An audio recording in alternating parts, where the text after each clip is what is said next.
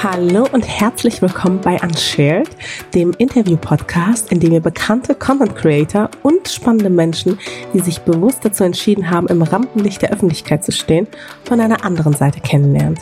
Ich bin Mascha, seit zehn Jahren bin ich als Bloggerin in der Branche unterwegs und spreche hier mit Freunden und Wegbegleitern über die Geschichten, die auf Social Media sonst kaum Platz finden. Ich will wissen, wo meine Gäste herkommen, was sie beschäftigt und warum sie sich dazu entschieden haben, ihr Leben mit der Öffentlichkeit zu teilen.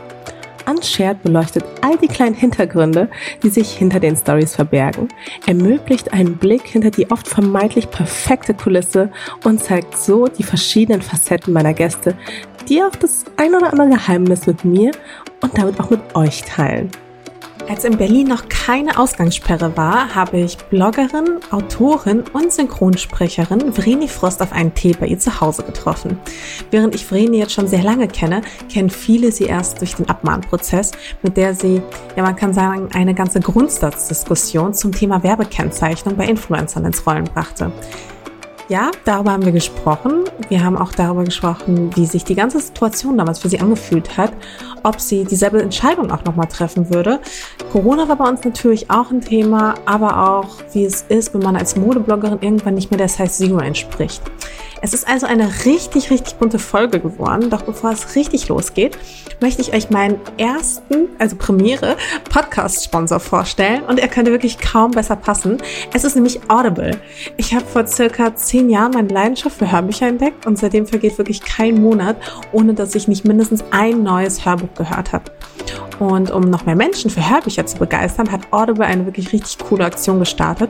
Auf audible.de-zu Hause mit Audible, alles zusammengeschrieben, findet ihr jetzt zahlreiche Hörbücher, Abenteuerromane, Klassiker, Originals und sogar exklusive Podcasts, die ihr alle bis zum 19. April kostenlos hören könnt, ohne ein Abo abschließen zu müssen. Mein persönlicher Favorit ist ja der Podcast Frau Bauerfeind hat Fragen, der jetzt schon an der dritten Staffel läuft, bei dem Katrin Bauerfeind bekannten Promis wie beispielsweise Christian Ulm, Atze Schröder, Palina Ruschinski und so weiter viele wirklich sehr lustige Fragen stellt. Ohne Scheiß, da liege ich wirklich jedes Mal lachend auf dem Boden. Hört es euch unbedingt, unbedingt an. Der Podcast ist so gut. Aber ja, auch Klassiker wie zum Beispiel von Jules Verne sind dabei. Und aktuell ist es ja auch wirklich die perfekte Gelegenheit, solche Romane zu erleben. Geht also dafür einfach auf audible.de Schrägstrich zu mit Audible, alles zusammengeschrieben und entdeckt die große weite Welt der Hörbücher. Übrigens findet ihr auch Vrenis Buch schon sehr bald auf audible.de. Natürlich von ihr selbst eingesprochen. Aber jetzt wünsche ich euch erstmal viel Spaß bei der neuen Episode von Unshared. Are we rolling? No, wir nehmen nicht. auf. Echt, wir nehmen schon auf? Wir nehmen schon auf. Uh. So. Es passiert gar nicht so häufig, dass ich zu jemandem äh, nach Hause fahre. Ich glaube, das ist jetzt das zweite Mal dass ich eine Folge nicht bei mir zu Hause aufnehme, was aber eigentlich ganz geil ist, weil ich kann mich jetzt hier zurücklehnen und äh, mal deine Wohnung ein bisschen genießen. Ist auch schön. Hast du schön gemacht hier aufgeräumt. Dankeschön. Ja, wir sind ja jetzt hier seit November umgezogen wohnen hier neben Freunden. Ich sage ja immer, uns ist die Wohnung zugelaufen, weil alle Berliner wünschen sich ja quasi eine Wohnung zu finden, die bezahlbar ist. Und wir hatten gar nicht vor, umzuziehen. Ähm, und Echt dann, nicht, weil ich meine noch irgendwie das letzte Mal, als ich mit dir gesprochen habe, hast du schon mit dem Gedanken gespielt. Ja, ich habe immer mit dem Gedanken gespielt, das stimmt. Ich wollte schon länger bei uns raus, ähm, mir war es da zu laut. Ich hatte Bock auf Veränderung und dann haben die Freunde, die wohnen wirklich hier gegenüber, einfach die nächste Tür gegenüber rein ähm, haben gesagt, sag mal, Vreni, weißt du jemand, der eine Wohnung sucht? Und ich so, hm, ja, bestimmt. Und dann habe ich es einer Freundin vorgeschlagen, hat die gemeint, du, mir ist das viel zu groß. Und dann irgendwann nach drei Monaten habe ich nochmal, also äh, haben sie gefragt, äh, ob ich, haben sie nochmal gefragt, ob ich jemand kenne. Und dann habe ich gesagt, ey, wisst ihr was, ich gucke mir die mal an. Und dann bin ich hier rein und fand die so cool. Und äh, richtig Glück gehabt. Ja, und vor allem der Vermieter, hier ist ein super sozialer Vermieter im Haus. Das ist ein privater Vermieter, nicht so eine eklige Hausverwaltung, wie wir sie bisher hatten. Ähm, und der wollte nichts von mir. Der hat gesagt, wenn Julia und Markus sagen, das passt schon, dann passt das schon. Der wollte keine Schufa-Auskunft, der wollte keinen Krass. Lohnnachweis. Ja, ich habe einmal mit dem telefoniert, habe dem noch voll den süßen Brief geschrieben mit Foto von mir, von meinem Freund, von Willi und Flip, von den Katern. und ja, voll gut. Ja, voll. Aber du bist eh gebürtige Berlinerin, oder? Ich, das denken die Leute ja immer und ich wär's auch gerne. Ich könnte Ach, jetzt, nicht? Nein, ich könnte jetzt lügen und sagen, ja klar, bin ich. Nein, bin ich nicht. Ach nee. Nein, mein Freund ist gebürtiger Berliner, deswegen fühle ich mich ja auch immer so ein bisschen so. Und deine Familie wohnt auch in Berlin. Mhm. Die wohnen schon seit knapp 20 Jahren hier und ich bin aber erst vor zehn Jahren quasi nachgekommen. Ach so, Mhm. Ja, ich bin in Süddeutschland geboren. Ich bin in Bad Tölz geboren. Das ist äh, Ja. kurz vor München.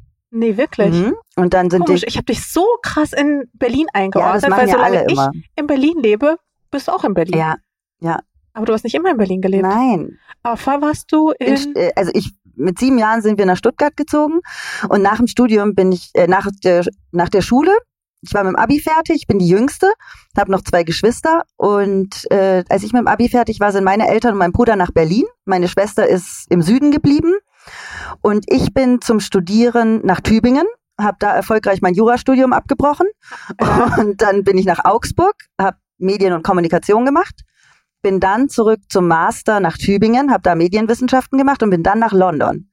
Und nach London bin ich nach Stuttgart. Und als ich nach Stuttgart Oh. wieder kam, war ich so, auch harter, harter Kontrast.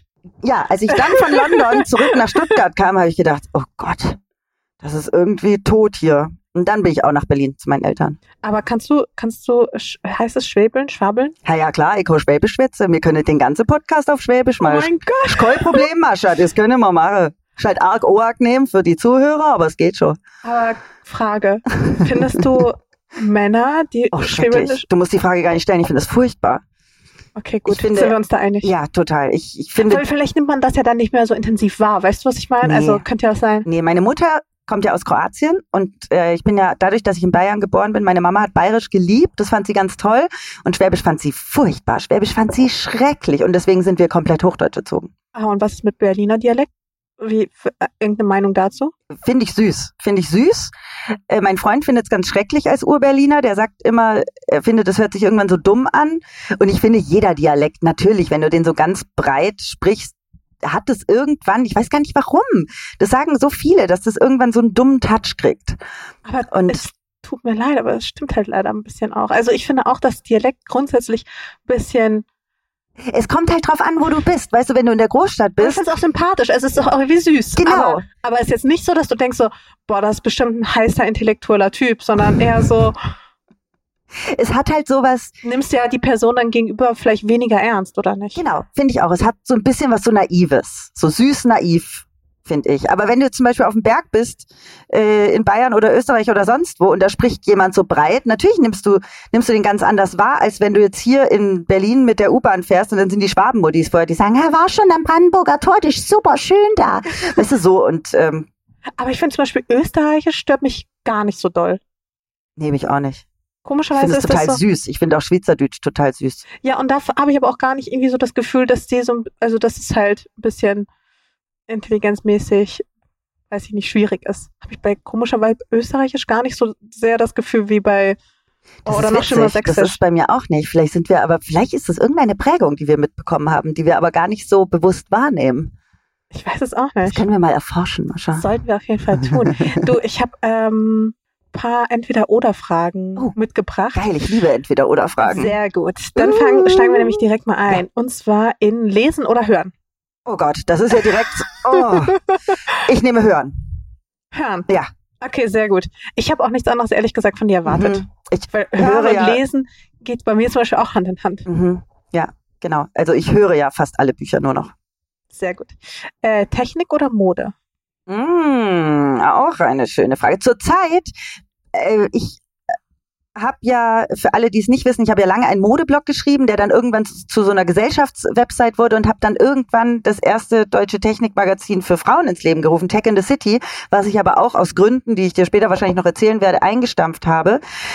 Ähm, beziehungsweise auf Eis gelegt habe. Und ähm, deswegen mein Herz schlägt für beides, aber seit ich mich so ein bisschen von diesem ganzen Influencer-Ding distanziere, entdecke ich meine Liebe zur Mode wieder. So, und äh, lange Rede, kurzer Sinn, äh, Mode.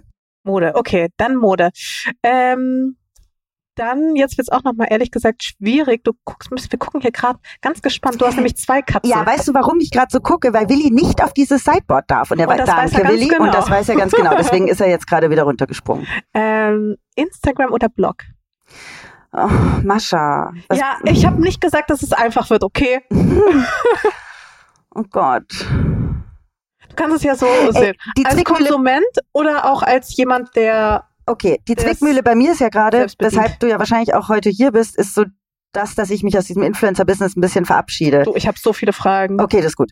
Der, der, der, So viel Zeit hast du gar nicht. der Hintergrund ist aber auch, dass ich meinen Blog gerade auch nicht weiterführe, schon seit drei Monaten. Und Habe ich gesehen. ja, und deswegen ist es für mich halt gerade ganz schwierig, mich überhaupt für eins von beiden zu entscheiden. Und dann entscheide ich mich jetzt aber für Instagram, weil ich da noch aktiv bin. Okay, aber auch weil du auch selber dort aktiv bist, also auch selber liest und anderen Ja, folgst. Aktiv. Genau, genau. Okay. Dann, was ist dir wichtiger? Und da kommen wir auch nachher natürlich nochmal zu dem, dazu, zu dem Thema und vertiefen wir auch später mit hier Abmahnung, bisher vor Gericht gezogen und so weiter und so fort, aber quasi in Bezug darauf, stark für andere sein oder stark für sich selbst? Stark für andere. Immer stark für andere. Also eher stark für andere als für sich selbst. Ja. Also wenn ich helfen Das ging schnell. Ja, das geht echt schnell, weil ich einen wahnsinnig großen Gerechtigkeitssinn habe, schon seit ich ganz, ganz klein bin. Da schreibe ich auch in meinem Buch Glanz und Gloria drüber. Da gibt es ein Kapitel, wo ich darüber schreibe. Ähm, womit ich mich früher zum Außenseiter gemacht habe, dass ich eben mich für andere immer stark gemacht habe. Aber ich sag immer, wenn man sich für andere stark macht, wird man auch selber stark. Und das finde ich total wichtig. Andererseits, man muss auch selbst stark sein, um sich auch für andere stark machen zu können. Ja. Wahrscheinlich. Wahrscheinlich auch. Ja. Das ist wahrscheinlich auch einfach eine fiese Frage. Ich fand sie ganz gut. Okay. Das ging wenigstens schnell. Dann, ähm, du hast ja vorhin schon angesprochen, bist ja von Station zu Station gehüpft und das, da kommen wir auch gleich später noch drauf. Das zieht sich ja bei dir so ein bisschen so weiter, dezent. Deswegen ähm, richtig gut in einer Sache oder ganz okay in vielen Sachen. Ganz okay in vielen Sachen. oh je, Mascha, du müsstest dich mal mit meinen Eltern zusammensetzen. Warum stört sie das? Nee, überhaupt nicht. Ich glaube, heute lieben sie das. Aber ich glaube, meine Eltern sind verzweifelt früher als Teenager, weil ich halt, ich habe zwei sehr ehrgeizige Geschwister. Achso, und du bist nicht ehrgeizig oder was? Doch, aber ich bin halt nur ehrgeizig in den Sachen, auf die ich Bock hab. Und bei allem anderen ist es für mich voll okay, wenn ich einfach nur okay bin. Aber ich mache halt gern so viele Sachen. Und deswegen ist es für mich vollkommen in Ordnung, in vielen Sachen auch einfach nur okay zu sein. Aber äh, deine Schwestern machen dann auch, sind auch richtig gut in Sachen, die sie scheiße finden oder was? Die waren halt auch in der Schule, mein Bruder und meine Schwester waren in der Schule auch in den Fächern gut, die sie nicht gut fanden. Aber das ist auch belastend, wenn du solche so Strebergeschwister hast, oder? Das waren nicht mal richtig Strebergeschwister, die waren halt einfach. Ich bin ja das Nesthäkchen und die Nesthäkchen sind ja eh immer die lautesten und die, die immer so ein bisschen aus der Reihe tanzen wollen. Ja, das war schon. Ich war halt faul. ich habe den Weg des geringsten Widerstands gewählt und bin damit sehr gut durchgekommen Sehr in der gut. Schule. Ja. Aber war das für deine Eltern trotzdem schwierig? Also Nee. sind die eher so konservativ oder wie kann ich mir das vorstellen? Nee, Wie sind Vrenis Eltern? Wie sind meine Eltern? Ich habe eine kroatische Mama, die sehr viel Temperament hat und die für uns immer das Beste wollte und was sie auch ganz großartig gemacht hat, selbst wenn ich sie früher dafür gehasst habe. Meine Mutter hat mich äh, in den äh, Viola-Unterricht äh, gezwungen und Geprügelt, ich, wolltest du ja, sagen, ich ne? wollte geprügelt sagen, aber das stimmt ja nicht. Also meine Eltern haben mich nicht geschlagen. Ähm, und ich bin ihr heute total dankbar, dass ich 13 Jahre lang Viola gespielt habe und 18 Jahre lang klassischen Gesang gemacht habe, weil ich so viel tolle Sachen machen konnte, weil meine Eltern den Elan hatten, sich mit mir auseinanderzusetzen, mit einem Teenager oder einem Kind, das einfach keinen Bock hat. Und das ist für Eltern, glaube ich, ganz schwierig, da dran zu bleiben und zu sagen, du machst das jetzt, weil sie genau wissen, ich werde ihnen später so dankbar sein. Und das stimmt auch. Und mein Papa ist für, mein Papa ist für mich der geduldigste Mensch der Welt. Mein Papa ist Arzt und ähm, ist einfach so ein, oh Gott, ich, äh, es ist diese Geduld, die dieser Mensch hat, das ist echt der Wahnsinn. Hat, äh, wenn du sagst, dein Papa ist Arzt, jetzt gerade sind wir in einer leichten Krise. Also wir treffen uns ja und äh, wir haben uns nicht richtig begrüßt. Ja, wir haben uns schon Somit so, so ein bisschen so angetoucht vor- und umarmt. vor- aber ganz vorsichtig. Ganz vorsichtig. Das erste, was ich gemacht habe, ich bin erstmal in dein Bad gelaufen, habe mir erstmal Hände gewaschen, weil ähm, Corona Ja, einfach, ne? Ja. Also wir nehmen den Podcast heute am 13. auf. Das heißt, wir wissen noch nicht, was in Freitag, Zukunft den 13. ja, Freitag der 13. äh, wir wissen nicht, was, was jetzt die nächsten Tage passiert. Ja. Aber wie, wie geht's dir gerade damit, mit dieser ganzen Situation? Was sagt denn Papa dazu? Mir geht's ziemlich gut, weil ich sage immer, solange Papa äh, nichts sagt, ist alles okay. Ähm, Und dein Papa sagt gerade nichts, er ist auch entspannt. mein Vater ist entspannt, aber er sagt, man soll schon Acht geben auf sich und vor allem auch auf andere, weil du weißt ja nicht, ob du diesen Virus in dir trägst, aber andere ähm, kannst du ja trotzdem anstecken, selbst wenn du es nicht merkst. Und das ist eben das Wichtige. Und das Wichtige im Moment ist, selbst wenn es in den Augen vieler übervorsichtig sein sollte, ist, dass wir die Ausbreitung dieser Pandemie verlangsamen. Also, dass wir schauen, dass sich nicht so viele Menschen innerhalb kürzester Zeit anstecken und wir dann Zustände kriegen, wie jetzt gerade in Italien. Das ist äh, furchtbar, was man da sieht und das macht auch irgendwie Angst. Ähm, ich bin total gelassen, ich habe keine Angst. Ich äh, habe vorhin erst mit meinem Freund einen Zettel ausgedruckt, den wir unten an die Haustür hängen, wo wir äh, Älteren oder äh, Schwangeren, äh, Nachbarn einfach suggerieren möchten, wenn ihr Hilfe braucht, steckt uns einen Zettel mit eurer Nummer in den Briefkasten, wir sind da. Und ähm, ich finde, da kann man jetzt auch einfach nicht viel machen, außer den Leuten helfen, die vielleicht auch oder oder Menschen, die vielleicht auch Angststörungen haben, die das aber gar nicht sich trauen zu äußern, weil die ja in der Krankheit gefangen sind. Und dass man solchen Leuten einfach eine Hilfestellung gibt und die unterstützt, indem man für sie einkauft, indem man Voll. in die Apotheke geht, irgendwie sowas. Genau. Voll. Deswegen, ich bin total relaxed. Ich habe Ketchup und Nudeln, das ist alles entspannt. nee, aber ich finde, solange man eh selbst nicht zur Risikogruppe gehört, kann man auf jeden Fall auch Solidarität zeigen. Total. Ja, finde ich auch. Ich finde es eh schön zu helfen. Total, kann ja. ich voll nachvollziehen. Ja. Ich habe jetzt auch vor, ähm, nee, vor paar Stunden, also gestern habe ich einen Post zu dem Thema gemacht und ich habe richtig viele böse Kommentare auch bekommen. Ich also habe so gestern auch einen gemacht, einen humorvollen und habe mich heute mit einem jungen Mann auseinander oder weiß nicht, ob ein junger Mann ist, auf jeden Fall einem männlichen Follower auseinandersetzen müssen, der mich echt auch böse angegangen ist. Was was war sagen? Ich habe einen Post gemacht. Ich nehme gerade mal mein Handy und öffne. Ich habe den Post tatsächlich gesehen, aber ich habe geschrieben, 2020 muss leider ausfallen als Bild. Habe so ein mhm. Bild mit Text gemacht und habe drunter geschrieben, ich weiß, ihr hattet euch alle schon krass gefreut, aber 2020 muss leider ausfallen. Ich kann euch zum jetzigen Zeitpunkt noch nicht sagen, ob wir 2020 nächstes Jahr wiederholen können und bitte euch um noch ein wenig Geduld. Ich gebe euch schnellstmöglich Bescheid, ob und wann wir das Jahr fortsetzen können. Und dann habe ich noch geschrieben, falls noch jemand Klopapier braucht, ich mache am Samstag eine Versteigerung. Mindestgebot pro Rolle sind 19 Euro. Die Beatschritte danach sind exponentiell ansteigend. Und alle fand es lustig. Und dann kam aber heute. Ganz ehrlich, man kann das auch einfach mit Humor nehmen. Und so ist es ja auch gemeint. Also alle, die mich kennen, wissen ja, ich bin die Letzte, die sich über Leute lustig macht. Ich stecke ja selber damit drin. Und wo ist er denn jetzt?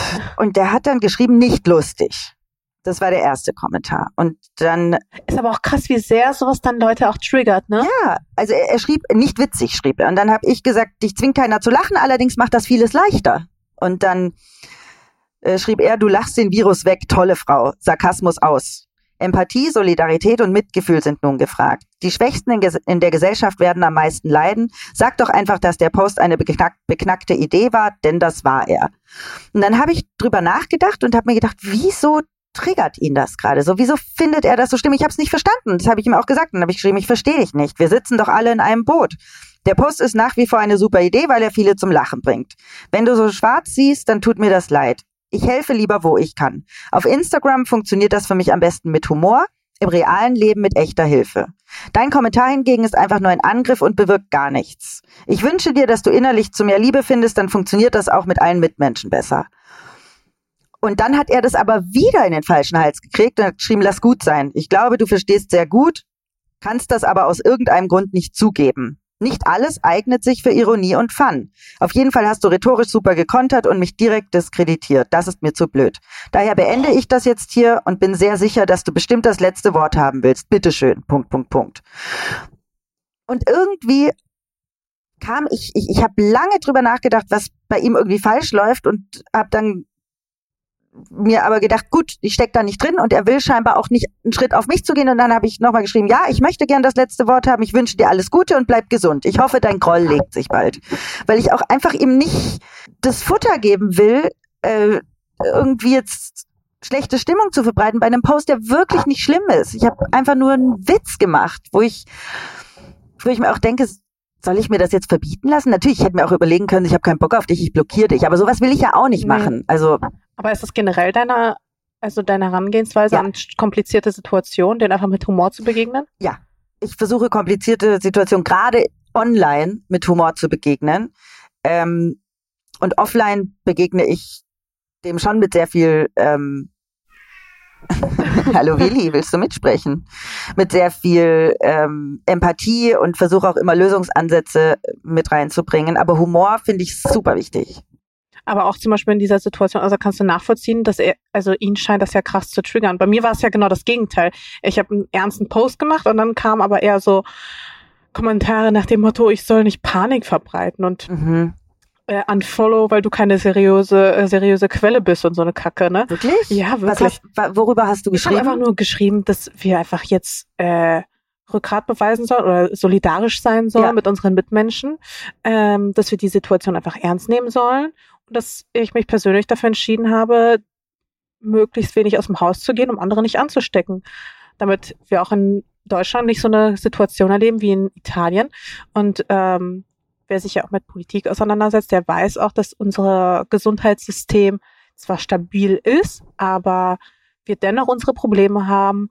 Und vor so einer Situation, wie wir sie in Italien erleben, nicht gewappnet sind. Richtig. Also es kann uns auch passieren, möchte ich damit sagen. Natürlich. Und wenn ähm, die Krankenhäuser voll sind, dann können Menschen, die vielleicht eine Chemotherapie brauchen oder die vielleicht einen Schlaganfall hatten oder sowas, einfach nicht therapiert werden. Das ist genau halt darum geht's. Gefahr. Und das Schlimme ist ja in Italien, habe ich heute früh auf, ich glaube, Spiegel Online gelesen, die schicken Leute ab einer gewissen Alters, ich glaube ab 80, die schicken die Leute heim zum Sterben. Ich weiß. Weil die einfach sagen, wir fokussieren uns jetzt auf richtig krass. Die Jüngeren. Und das ist furchtbar. Da kriege ich Gänsehaut, wenn ich dran denke. Das, wenn ich dran denke, die würden meine Omi wegschicken. Ja. Also ich habe auch erst seit gestern kenne ich den Begriff Triage dadurch. Also es ist eben genauso diese, diese Handlung, dass man sagt, okay, man kümmert sich nur um die, die eine gute Überlebenschance haben. Und Wie heißt der Begriff? Triage. Triage. Siehst du wieder was gelernt? Ähm, und man schickt quasi die nach Hause, die halt ja. Ja, das ist voll traurig. Und das finde ich halt richtig schlimm. Ja. Weil eigentlich könnte man die halt behandeln, wenn man dieses Virus einfach ja. verlangsamen würde. Ja. Und aber natürlich auf jeden Fall viel Kritik Panik. Ja, und das, das ist krass, weil natürlich soll man keine Panik verbreiten, aber nee. es ist doch meine Entscheidung, ob ich sage, ich bleibe jetzt 14 Tage zu Hause. Ist doch auch mal geil. Das Blöde ist, ich habe kein Internet seit heute, nach, seit heute Nachmittag. Ich weiß gar nicht, was ich jetzt machen soll. Mit meiner Katze spielen oder so. ne, Willi? Das ist aber, ich finde, das ist auch wirklich er. so ein gesellschaftlicher Test. Also das das ist auch so krass, ne, was die Natur irgendwie schafft. Wir sind in so einer gestressten Gesellschaft und dann plötzlich kommt so ein Reset-Button, alles wird abgesagt. Ich finde es ganz geil eigentlich. Wobei es für die Wirtschaft natürlich die furchtbar Wirtschaft ist. Halt richtig schlimm. Ja, meine Freundin ist in der Gastro, die ist jetzt arbeitslos, weil die wird nach Stunden bezahlt, für die ist es richtig kacke. Eine andere die Freundin Menschen haben auch nicht die Rücklagen, um sich da abzusichern. Genau so ist es. Und auch viele Künstler, das wird ja alles abgesagt. Das wird auch alles abgesagt. Also ich ich meine, ich begegne dem noch relativ entspannt, aber mein Umfeld ist auch direkt so. Ich weiß nicht, wie es bei dir ist, aber bei mir sind alle direkt so, naja, also das Erste, an dem gespart wird, sind ja Influencer, weißt du schon, was du dann machen wirst und die und machen mir voll die Panik, wo ich mir denke, also eigentlich habe ich noch keine Panik, aber wenn ihr mich weiterhin so unter Druck setzt, bekomme ich langsam auch Panik. Nee, nee, zu mir hat noch keiner irgendwas gesagt. Dein ähm, Job hat noch keine Anfrage gestellt. Nee. Aber du bist ja eigentlich auch eigentlich wollte ich da gleich zu kommen. Wir, oh, Aber Überleitung. Schon, Ach Mist. Verdammt, weißt du, wenn es so auf der Hand liegt, was willst du denn machen? Reden wir drüber. Reden, reden wir drüber, Mascha. Komm, wir reden drüber. Du hast aufgehört. Du bist kein Influencer mehr. Naja, oder? Oh, ich finde ja du bist, äh, du bist also rein von den von von, von den allem, Fakten bin ich immer noch Influencer. Du bist immer noch Influencer, ich, aber du hast dem Ganzen den Rücken gekehrt. Ja, ich finde ja oh, dieses Influencer-Ding dieses Influencer sein finde ich ja so schlimm. Ich meine, Mascha, wie lange sind wir jetzt schon dabei? Ich blogge jetzt seit, ich bin im elften Jahr, glaube ich, und du auch schon länger, im dreizehnten oder so, oder? Nein, mm, ich habe ja frü ganz früh schon damals angefangen zu bloggen, aber dann habe ich den Blog gelöscht, dann habe ich nochmal einen neuen ja. aufgemacht und der wird jetzt bald zehn Jahre ja, alt. Ja, siehst du? Das heißt, wir waren ja damals die ersten in Deutschland, die gebloggt haben. Und wir waren damals, wir waren eine Handvoll weißt du noch, Leute in Berlin. Getroffen haben? Nee. Weißt du es nicht mehr? Nein. Ich kann mich an dich erinnern. Echt? Ja, ich kann mich an das. Oh Gott, erzähl. Ja, weißt du es nicht? Nein. Okay, also pass auf. Ich weiß es nämlich ganz genau. Vielleicht komme ich dann auch wieder drauf. Ja, ich glaube, du kommst dann nämlich auch drauf. Das war für mich einfach so ein einschneidendes Erlebnis. Oh je, positiv oder negativ? Positiv. Okay, gut. Und zwar pass auf. Ähm, das war damals, ich kann dir das Jahr nicht nennen. Ja. Also so lange ist es her. Aber das waren damals die Press Days und ich weiß, ich hatte irgendwas ganz Abgefahrenes an, irgendwelche abgefahrenen Jeffrey Campbell Schuhe und einen kurzen Rock und irgendeinen Oversize Pullover. Ich habe mich richtig fertig gemacht, weil es waren meine allerersten Press Days. Ich bin frisch nach Berlin gezogen. Es war, muss irgendwie sowas wie 2013 oder so gewesen ja. sein. Bin frisch nach Berlin gezogen und war so, okay, ich kenne hier noch niemanden. PR-Agenturen kenne ich auch alle noch nicht, aber hier gibt es scheinbar sowas, das nennt sich Press Day und da gehe ich jetzt mal hin Ah. und guck mir mal alles an. Und da habe ich dann bei bin KMB ich- gearbeitet Und noch. dann bin ich durch sämtliche PR-Agenturen gelatscht, ja. war irgendwann richtig frustriert, weil damals war es nämlich so, da wurden den Influencern, und damals eigentlich noch Bloggern, damals gab es ja den ja, dich hat ja keiner ernst genommen. ähm, da wurde denen nicht der Teppich ausgerollt oder sowas, ne, wie es teilweise heute der Fall ist, sondern ah, äh, Blogger, ja, Hm, ähm, ja, was tun wir äh, mit dir? Äh. Ja, schau dich schon mal um, wir kommen gleich, Ja. so ungefähr, Ja. ja. So, und dann kannst du dir vorstellen, ich hatte so ein paar Termine hier, paar Termine da, bin dann erst so richtig motiviert gestartet, bin dann zu einer Agentur gegangen, dann zur nächsten und so meine Vor Freude dämpfte sich Ja. immer weiter ab, weil du irgendwann so frustriert bist, weil du wirklich, wirst du abgestempelt als Mensch irgendwie, keine Ahnung, fünfter Klasse oder so, Mhm. ne? Also es, wer bist du überhaupt? Blogger? Ja, interessiert mich nicht. So, mach mal Platz für die richtigen Redakteure. Und ähm, ich glaube, KMB war meine letzte oder vorletzte Station. Ja, irgendwie sowas. KMB müssen wir für die Hörer vielleicht sagen, ist eine, eine, PR-Agentur. PR-Agentur, wo auch Kollektionen hängen, die man ja an den Press Days sich anguckt. Ja, Genau, ja. Press Day ist quasi sowas, man lernt einfach die Kollektion in den einzelnen PR-Agenturen kennen. genau. Ähm, eigentlich so ein Event vor allem, damals vor allem noch für Redakteure Und Stylisten. und Stylisten. Und äh, dann kam ich an und dann kamst du um die Ecke geschossen und hast mir erstmal ein Kompliment für meinen Blog gemacht. Und ich war so, oh mein Gott. Und das Geilste ist nicht nur, dass du dann quasi das erste Mal an diesem Tag mir ein gutes Gefühl vermittelt hast. Ich war so dankbar in dem Moment. Sondern auch, es war auch das erste Mal, dass ich dann von einer PR-Agentur oder von den PR-Menschen, die dort waren, halbwegs ernst genommen wurde danach. Oh, das freut Also die mich Leute- voll. Gehen dann ganz anders mit dir um, wenn sie merken, da ist auch tatsächlich jemand, der jemand anders, extern, der dich gut findet. Ja. Aus dem näheren Umfeld. Und dann sind die viel, viel netter zu dir. Ja. Und das war richtig game changing. Und äh, Ich da war- wollte ich schon immer mal Danke für sagen. Und ich erinnere mich jetzt auch wieder, du hast nämlich ein Video gedreht. ja, Ja, habe Ich ich. erinnere mich. Genau. Ach schön. Oh, das freut mich total, dass du da so ein gutes Gefühl gekriegt hast. Ja.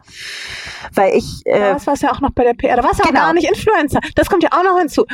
Vreni war ja nicht immer Influencer. Die hat auch mal vorher bei der PR ge Genau. Gearbeitet, hat Genau. dann beschlossen, da wegzugehen. richtig. Jetzt, ich habe in der, in der. Markenkommunikation angefangen. Hattest du eine bestimmte Brand? Ich, Oder? ja, ich hatte Vans. Ah, geil, passt Die Schuhe, genau, und äh, eben, ja, die haben ja auch Klamotten. Vans hatte ich, Lee Jeans hatte ich eine ganze Zeit lang, WSC aus Schweden hatte ich, ja, und dann so, so kleinere äh, Kunden noch, aber Vans war mein gemacht? größter Kunde. Äh, Ja, es hat mir Spaß gemacht, aber ich wusste immer, PR ist nicht so richtig meins. Warum? Ähm, weil, also gerade Mode-PR ist mir zu einseitig. Also nur Kollektionen verschicken und besprechen, das reicht mir irgendwann nicht mehr.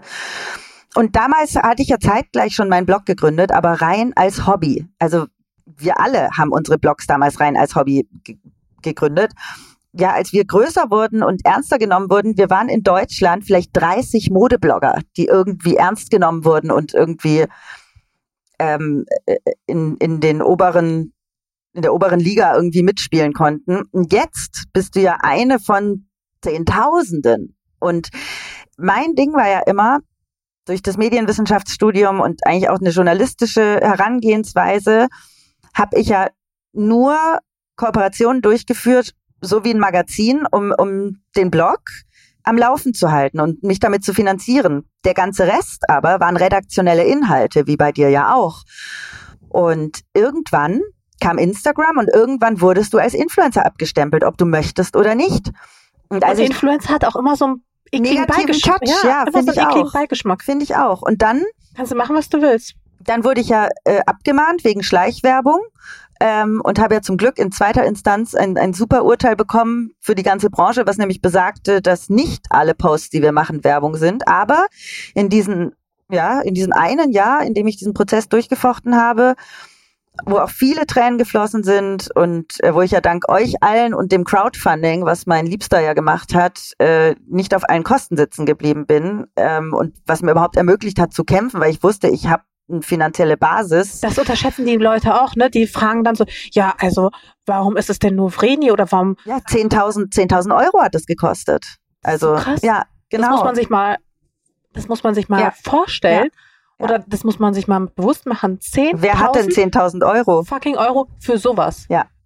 Und da wurde ich ja dann plötzlich nur noch als Werbeplattform abgestempelt. Und es hat mir so zugesetzt, weil die Leute einfach mich in einen Topf geworfen haben und nicht gesehen haben, dass über 80 Prozent der Inhalte, die ich auch auf dem Blog produziere, ähm, redaktionelle Inhalte sind. Und dann habe ich gesagt, so, und jetzt ist der Punkt erreicht. Ich hatte den Punkt ja schon, als ich mit der Mode mich so ein bisschen verabschiedet habe, ähm, wo ich dann auch zu gesellschaftspolitischen Themen übergegangen bin, zu Gesundheit, ähm, was mir wichtig wurde. Und da war dann der Punkt erreicht, wo ich gesagt habe, so, jetzt habe ich keinen Bock mehr. Ähm, ich will dieses Influencer-Ding nicht mehr mitmachen. Es geht mir so auf den Sack, dass alle die da so vermeintlich super erfolgreich sind, ähm, alle die gleichen Filter, alle die gleichen Posen, ganz viele mit ganz wenig Bildästhetik kriegen Hunderttausende von Likes, wo du denkst so, ah, wo ist denn da der, der Hintergrund dieser Plattform eigentlich hingekommen, dass man da auch irgendwie ästhetische Dinge teilen möchte. Und das Gute ist ja, aber es steht ja jedem frei. Ich kann ja entfolgen, ich kann da, ich kann ja den Leuten folgen, auf die ich Bock habe. Ähm, das mache ich ja auch. Aber ich habe mir eben vorgenommen, Ende letzten Jahres, dass ich mein Geld nicht mehr mit Kooperationen verdienen möchte. Also ich habe ja mein Geld hauptsächlich durch Kooperationen verdient und jetzt will ich nur noch, dass das ein Bruchteil meiner Einnahmen sind. Was auch so ein bisschen Bauchschmerzen verursacht, weil das natürlich ein mega lukrativer Job ist, den du da aufgibst. Da müssen wir gar nicht drum herum reden. Aber im Moment läuft es ganz okay. warten wir ab, was 2020 bringt. Ich habe ja mein Buch geschrieben. Mit Büchern wirst du ja nicht reich. Äh, Glanz und Gloria kam jetzt ähm, Ganz vor, vor kurzem. Ja, vor eineinhalb Wochen kam das Buch raus. Glanz und Gloria, der Universalreiniger für ein besseres Leben. Im Lübbe Verlag erschienen. Und klar, mit Büchern wirst du nicht reich, aber das hat richtig viel Spaß gemacht. Und ich würde sofort ein zweites schreiben. Wir müssen jetzt natürlich erstmal gucken, wie das erste sich verkauft. Und ähm, ich mache ja auch einen Podcast. Summa summarum, Finanzen verstehen wird der heißen. Und da sind wir gerade in der Vorbereitung. Der sollte eigentlich schon online gehen. Jetzt kommt Corona und macht uns so ein bisschen Strich durch die Rechnung. Bei Gesundheit hm, passt ja schon ganz gut. Finanzen. Ach so, Finanzen, Finanzen. sorry. Ja. Ähm, es klingelt an der Haustür bei uns. Ich mach nicht auf. Das, das, ist hier, das sind die kleinen Kinder von dem Mann, die mit den Katzen spielen wollen. Pauli, ich komm später. nee, aber Finanzen, das, auch das während Corona muss man sich ja auch Gedanken machen, ne? Ja, total. Ich würde auch gerne eine Folge dazu aufnehmen. Das Problem ist, dass ich aber meine ganzen Leute nicht besuchen kann im Moment, weil ja mhm. viele unter Quarantäne sind. Ähm, und ich ehrlich gesagt jetzt auch gerade nicht durch ganz Deutschland tingeln möchte. Aber du hast ja auch eine Ausbildung gemacht, parallel. Ich weiß noch, das vor, vorletzte Mal, wo wir uns getroffen haben, da war es noch mittendrin. Die Richtig. hast du jetzt abgeschlossen. Ich habe privat ähm, Sprechunterricht und Schauspielunterricht genommen und mich äh, quasi als Sprecherin, als Synchronsprecherin ausbilden lassen. Ja, ich habe gestern erst wieder Demoaufnahmen gemacht. Die konnte ich heute noch nicht runterladen, weil ich ja kein Internet habe. Ich weiß nicht, ob ich es schon erwähnt habe. und ähm, und damit bewerbe ich mich jetzt gerade bei Studios und ähm, zum Beispiel bei Audible auch, habe denen meine Aufnahmen geschickt und hoffe, dass ich vielleicht bald für ein Hörspiel besetzt werde. Ich durfte ja schon das Hörbuch für mein Buch auch selber mhm. sprechen bei ja. Lübbe Audio. Hat's Bock gemacht? Es war super geil. Es war so cool. Ich ähm, wie lange dauert denn so eine Aufnahme eigentlich? Das Buch hat 240 Seiten und wir haben drei Studiotage dafür gehabt. Du nimmst pro Tag ungefähr 80 Seiten auf. Also es ist sehr anstrengend, das strapaziert die Stimme auch sehr. Aber es hat super viel Spaß gemacht. Ich habe im Audible-Magazin darüber geschrieben. Da gibt's jetzt einen Beitrag, ähm, äh, wie habe ich denn die Überschrift genannt? Irgendwie sowas, ich spreche mein erstes Hörbuch. Ja. Voll cool. Und da beschreibe ich so ein bisschen den Prozess, den man als Sprecherin dann durchläuft beim ersten Hörbuch. Aber okay, also halten wir fest. Ja. Synchronsprecherin. wir brauchen mal so eine kleine, kleine genau. Bestandsaufnahme. Synchronsprecherin. Ja. ja. Podcasterin, genau. künftige. Genau. Ja. Autorin. Ähm, Autorin. Ja. Und Moderatorin. Ich moderiere auch Veranstaltungen und klar, das Podcasten ist ja auch Moderation. Wenn du immer Gäste da hast, ist es ja auch eine Art von Moderation. Ich ja, mache sonst Veranstaltungen und so, genau. Aber ich muss auch zugeben, ich finde mich da jetzt gerade erst rein. Also man muss sich da so, auch reinfinden. Voll, ja. Voll. Also ich früher, ich habe ja nie irgendwen interviewt mhm. und dann halt direkt irgendwie damals Anotita als allererstes und ich war vollkommen, ja, überfordert ist vielleicht der falsche Begriff, aber es war schon, es war schon krass. Ja. Weil man fragt sich auch, also ich habe mich in diesem Podcast auch häufig gefragt, ähm, also sowohl während des Aufnehmens als auch so im Nachgang, als auch davor, wie viel gebe ich von mir preis mhm. und wie viel Raum lasse ich anderen. Ja. Also ich finde, das ist halt, weil zum Beispiel, es gibt ja andere Podcasts, wo du gar nichts über den Moderator weißt und das finde ich auch nicht so richtig geil Ja, es ist halt immer die Frage, in welcher Funktion du auftreten Ja. möchtest. Hier bei dem Finanzpodcast, den ich mache, werde ich auch in der Funktion auftreten, dass ich schon auch Dinge von mir preisgebe, weil ich als Laie daran gehe und sage, ich will endlich Finanzen Mhm. verstehen, was auch wirklich so ist. Ich bin jetzt äh, Mitte 30 und mich interessieren einfach so Sachen wie Altersvorsorge, Risikoabsicherung, ähm, vielleicht auch mal Aktien und ich gehe da quasi als naiver Laie ran und hole mir Experten dazu. Was das angeht, sind wir ja auch wirklich gerade in schwierigen Zeiten. Also schwierigen, aber auch spannenden. Also ich weiß auch nicht, aber wenn ich jetzt so rausgucke, das ist so ein bisschen, das fühlt sich an wie so ein Tsunami, den wir gerade in Zeitlupe erleben. Das Gefühl habe ich nicht. Ich bin gerade noch ganz entspannt. Echt? Ja, ja. Doch, ich gar nicht. Also ich bin auch entspannt für das, was eigentlich, also für die Gedanken, die ich habe, bin ich, finde ich, noch relativ entspannt. Ja. Aber wenn ich so drüber nachdenke, dass äh, einfach, was es auch für wirtschaftliche Folgen haben Mhm. wird und dass wir, dass alle jetzt auch davon sprechen, dass wir in eine Rezession reinrutschen, was das eigentlich bedeutet, finde ich schon. ja man Krass. muss es, man muss es achtsam beobachten. Das stimmt.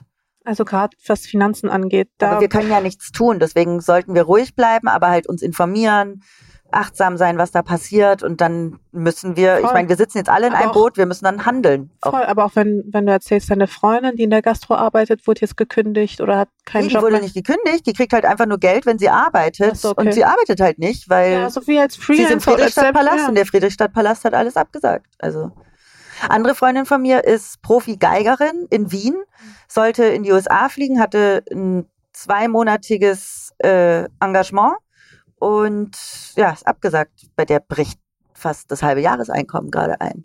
Also es ist für die ist es Ja, und, relativ und heftig. fragst dich so, was, was machen wir denn mit den Menschen? Also, Ja. Ja. Wo, wo soll das denn hinführen? Ja. Das, ehrlich gesagt, macht mir das schon ehrlich, also schon Gedanken. Ich mache mir schon Klar, so, also Gedanken mache ich mir auch, Sorgen Es- mache ich mir, wenn es, beziehungsweise nee, auch wenn es soweit ist, mache ich mir keine Sorgen. Ich versuche dann halt irgendwie Handlungsalternativen zu finden. Aber wie ist das denn bei dir? Ich meine, du, du hast es ja geschafft, immer von A nach B nach C zu springen. Also du suchst dir ja immer in regelmäßigen Abständen neue Jobs. Ja, Kann man das so? ja, das festhalten. ja, ich, ich muss Brauchst mich alle, ja, ich muss mich alle paar Jahre irgendwie neu erfinden. Ich weiß auch nicht warum. Ich habe auch nie einen Plan B. Ich hatte noch nie in meinem Leben irgendwie einen Plan B, weil ich immer gesagt habe, es wird schon irgendwie auf mich zukommen. Brauchst du diese Herausforderung? Bist du so ein Typ, der so Herausforderungen einfach braucht? Vielleicht. Du formulierst das gerade viel besser als ich. Weil ich sag nämlich immer, mir wird einfach irgendwann langweilig.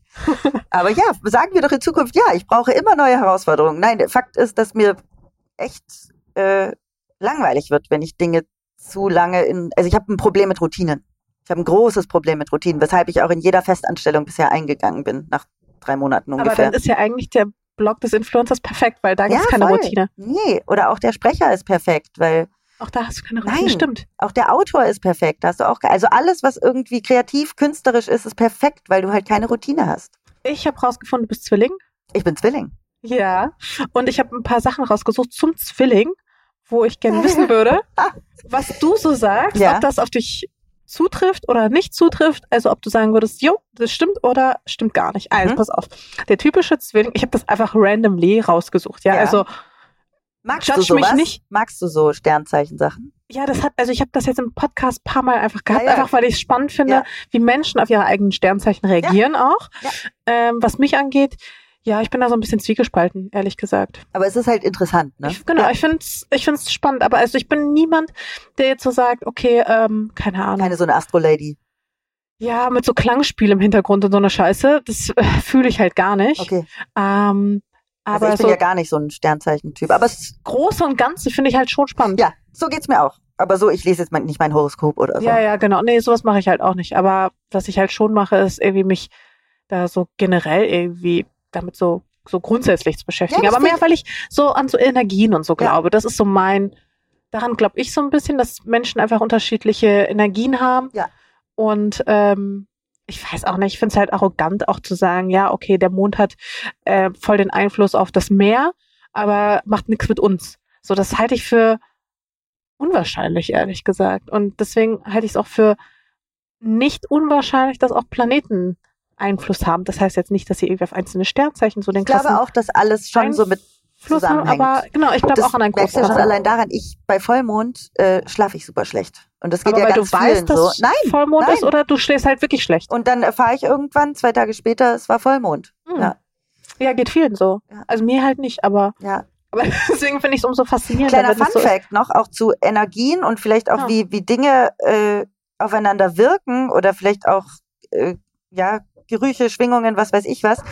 Es gibt mindestens zwei Tage im Monat, da rennt Willi, mein Kater, vor mir weg. Da kann der mich nicht leiden. Weißt du wann? Wenn ich meinen Eisprung habe. Nee, Das ist wirklich. total interessant. Das habe ich jetzt einfach mal beobachtet über ein paar Monate. Und wenn ich meinen Eisprung habe, ähm, das ist ja in der Mitte der Periode, da kann Willi mich zwei Tage lang nicht leiden. Obwohl Ach, ich ganz, also obwohl mir geht's gut und ich bin nicht irgendwie PMS, weil also PMS kommt später dann. Aber ähm, ja, das ist total interessant. Da läuft der vor mir weg. Das ist ja verrückt. Mhm. Das habe ich noch nie gehört. Ja, ich auch das muss nicht. man mal Also, beobachten bei seinen eigenen Haustieren. Ja. Ja, Willi reagiert aber ganz arg auf mich. Auch wenn es mir nicht gut geht, ist er in meiner Nähe zum Beispiel. Manchmal auch, wenn es mir nicht gut geht, ist er, ist er weit weg. Also er reagiert sehr auf mich. Flip nicht so, dazu ist er ein bisschen zu naiv, süß, klein, unser Babyface halt. Aber Willi äh, ist ein sehr ist super sensibel. Ja, Kater. ja, ja. Ach krass. Ja. okay, jetzt aber los. Ich wollte nur, das ist ein Fun Fact, Nee, der mir einfach selber erst äh, so aufgefallen ist in letzter Zeit. Deswegen finde ich den ganz spannend. Das, aber es ist eh krass, was Tiere für, ein, für, ein, für eine Wahrnehmung haben. Also meine Katzen, ja, kommt drauf an. Aber wenn es mir richtig schlecht geht, dann kommt mein Dicker auch mal zu mir. Ja. Und wenn es mir aber so, also so, wenn ich so normal bin, dann ist mal meine Kleine eher bei mir. Also ich habe ja zwei Katzen. Ja, ja, genau. Mit der einen, ähm, ich hab, ich bonde auch mit beiden total stark. Also, aber auf unterschiedliche Art und Weise. Katzen sind auch so toll für die Seele. Ja, oder? Ja, jetzt schweifen wir schon wieder ab hier. Ähm, also du bist ein Zwilling. Der typische Zwilling ist anpassungsfähig, Sehr. habe ich mir schon gedacht, betriebsam, also Betrieb, ja, so muss ständig, aktiv. ja, voll. ähm, beweglich, wahrscheinlich aber auch flexibel, also in dem Sinne geistig. Ja, also wenn es jetzt nicht ums Sportliche geht, würde ich dem zustimmen, weil sonst bin ich ein Körperklaus. Also ja. Charmant. Würde ich äh, aus meiner Perspektive sagen, auf jeden Fall. Ja, Ähm, ja, flexibel hatten wir schon. Fröhlich, ja, sehr. freundlich, Immer, gesellig, sehr. immer unterwegs. Hm, Ich bin auch gern zu Hause. Ich bin auch gern ein kleiner Heimscheißer, aber ich bin tatsächlich davor dann immer ziemlich viel unterwegs. Also ich bin viel unterwegs, ja. Äh, intelligent, Natürlich, sehr. sehr kommunikativ, auf jeden Auch, Fall. ja. Kreativ, Mhm. hatten wir auch schon. Lebhaft, Mhm. neugierig, Ja. objektiv. Habe ich gelernt. War, bin ich noch gar nicht so lange. Ähm, da schreibe ich auch in meinem Buch drüber, dass es für mich ein sehr langer Prozess war, so zu mir selbst zu finden. Ich glaube, seit ich, ich habe, äh, ich schreibe da, dass ich ab meinem 30. Lebensjahr eigentlich erst ein Gefühl der Zufriedenheit gekriegt habe und vorher gar nicht wusste, wer ich bin. Und seit ich dieses Gefühl habe, bin ich auch objektiv und äh, auch anderen Menschen gegenüber in Streitsituationen oder so, äh, wo ich früher sehr aufbrausend war und ähm, äh, vielleicht auch gemein oder zu, zu emotional, kann ich heute auch objektiv in solchen Situationen urteilen. Hat aber lange gedauert. Hm. Offen. Ähm, schnell. Ja. Tolerant. Sehr. Äh, überzeugend. Ich hoff's. Für die Sachen, die ich gut finde, hoffe ich, dass ich überzeugen kann. Äh, vielseitig. Ja. Gehen wir auch mal von, Mhm. von aus. Vorurteilslos. Auch, genau, ja. Und äh, wissbegierig. Ja. Oh, das ist schön. Ja. Das ist cool. Aber du hast auch Schwächen, sagt Google. ja. Oh, her damit. Geil. Ich finde das super, Mascha. Voll geil. Also, laut, äh, laut, laut dem, was ich da rausgefunden habe, Sind die Schwächen? du wärst beeinflussbar, Ja, bin ich. hm. distanziert, In gewissen Situationen ja. flatterhaft, Ja, sehr. äh, nervös, Hm. Früher mehr als jetzt. Früher sehr nervös, jetzt eigentlich nicht mehr sehr nervös. oberflächlich, Ja, aber nur Menschen gegenüber, die nicht meine engsten Menschen sind. Also ich bin zum Beispiel jemand, ich liebe Smalltalk. Und ähm, ja, ich kann, äh, deswegen dieses Flatterhafte, ähm, ich beschreibe mich manchmal, wenn ich gute Laune habe und auf einer Party bin, bin ich wie so ein kleiner Schmetterling. Und dann sind so die Menschen meine Blüten, weil ich das liebe. Und dann gehe ich in das Grüppchen und äh, hole mir da meinen Nektar und dann fliege ich ins nächste Grüppchen. Und dann, das sind für mich die schönsten Abende, wo ich einfach so von Leuten zu Leuten flatter. gehst du dann auch lieber allein auf ein Event? Nein, ich Oh. möchte schon jemand dabei haben, aber ich brauche Leute dabei, bei denen ich weiß, die sind vielleicht genauso oder die können sich super gut auch ohne, also da muss ich mich nicht kümmern. Ich gehe mit Leuten auf Events, wo ich genau weiß, um den muss ich mich nicht kümmern, weil der super outgoing ist selbst, Mhm. wenn ich jetzt ähm, das Bedürfnis habe, irgendwie rumzuwuseln. Und dieses Oberflächliche entsteht bei Zwillingen, glaube ich, genau dadurch, ähm, dass Zwillinge, nee, nicht dass Zwillinge, sind, sondern ich bespreche jetzt für mich, dieses Oberflächliche kann dadurch entstehen, dass ich die Menschen, die ich sehr liebe, das sind bei meinen Freunden vielleicht fünf sehr enge Freunde und die lasse ich ganz eng an mich ran und den Rest nicht so sehr. Mhm. Und das kann vielleicht dieses Oberflächliche ausmachen. okay. Ja. Spannend. Äh, ruhelos? Ja. Leider. L- Ähm, ich wollte schon sagen, gleichwertig hatten wir ja gerade. Äh, selbstgefällig? Definiere selbstgefällig. Was ist selbstgefällig? Genau, das ist die Frage. Was ist selbstgefällig? Ist es vielleicht, dass man gerne im Recht ist? Oder dass man vielleicht Schwierigkeiten hat, andere Meinungen anzunehmen? Aber ich finde, das steht auch so ein bisschen im Kontrast zu dem Flatterhaften Ja, oder Beeinflussbaren. selbstgefällig. Ja, vielleicht doch. Ich bin schon jemand, der den Klugscheißer-Modus auch ansch anschmeißen kann und dann auch erstmal drauf pocht und sich dann auch schwer tut, zuzugeben, dass man vielleicht gerade falsch lag. Ist das so bei dir? Ja, gib mir eine halbe Stunde und alles ist gut, aber in dem Moment, wo ich Willst du auch recht haben? will ich recht haben. Ja. Das Gute ist, ich erkenne es dann aber auch und ich kann mich dann Das auch ist wirklich das. Gute. Wenn man sich auch später entschuldigen kann. Weil Voll. mich nervt das total, wenn Menschen quasi eine Entschuldigung als etwas verstehen, was ihr Ego angreift. Und ich finde, da muss man über seinen Schatten springen können. Dass das Ego Ach so, wenn ich mir selber steht. sage, ich entschuldige mich nicht, weil ich mache Ja. mich dadurch schwach. Nee, ich entschuldige mich immer. Immer. Ich muss mich zum Glück nicht oft entschuldigen, aber wenn ich habe über ja wirklich zum Glück. Ich habe überhaupt kein Problem, mich für Situationen, in denen ich falsch gehandelt habe, für Dinge, die ich gesagt habe, für die ich mich dann auch schäme tatsächlich, dass ich da wieder zu impulsiv war und zu temperamentvoll, dann kann ich mich auch entschuldigen. Weil ich finde, das ist eine große Stärke, wenn man das kann. Weil ich kenne viele, die können es nicht und das macht mich echt kirre. Zum Beispiel, wenn ich das Gefühl habe, okay, wir sind nicht derselben Meinung, dann macht das auch nichts mit mir. Dann ist Ja. es auch okay. Ja, finde ich auch. Ähm, aber mich nerven dann immer so diese Menschen, die dann trotzdem bei Grundsatzfragen, was weiß Ja. ich, bei Politik oder Religion oder irgendwie sowas, Ja. die dann unbedingt auf ihre Meinung pochen müssen und mir unbedingt beweisen müssen, dass ich falsch liege, obwohl ich persönlich es gar nicht so empfinde und natürlich ist aber so empfinde, dass der andere falsch liegt, aber ich denke mir nicht so, dass ich den jetzt irgendwie belehren muss. Ja. Das muss dann jeder für sich, also das macht mich richtig wahnsinnig, wenn Menschen so sind. Wäre ich richtig wütend. Ähm, unehrlich, Nee. ungeduldig, Ja. unzuverlässig, war ich äh, zu einer Zeit, in der es mir nicht gut ging. Ähm, ich beobachte das auch bei Freunden.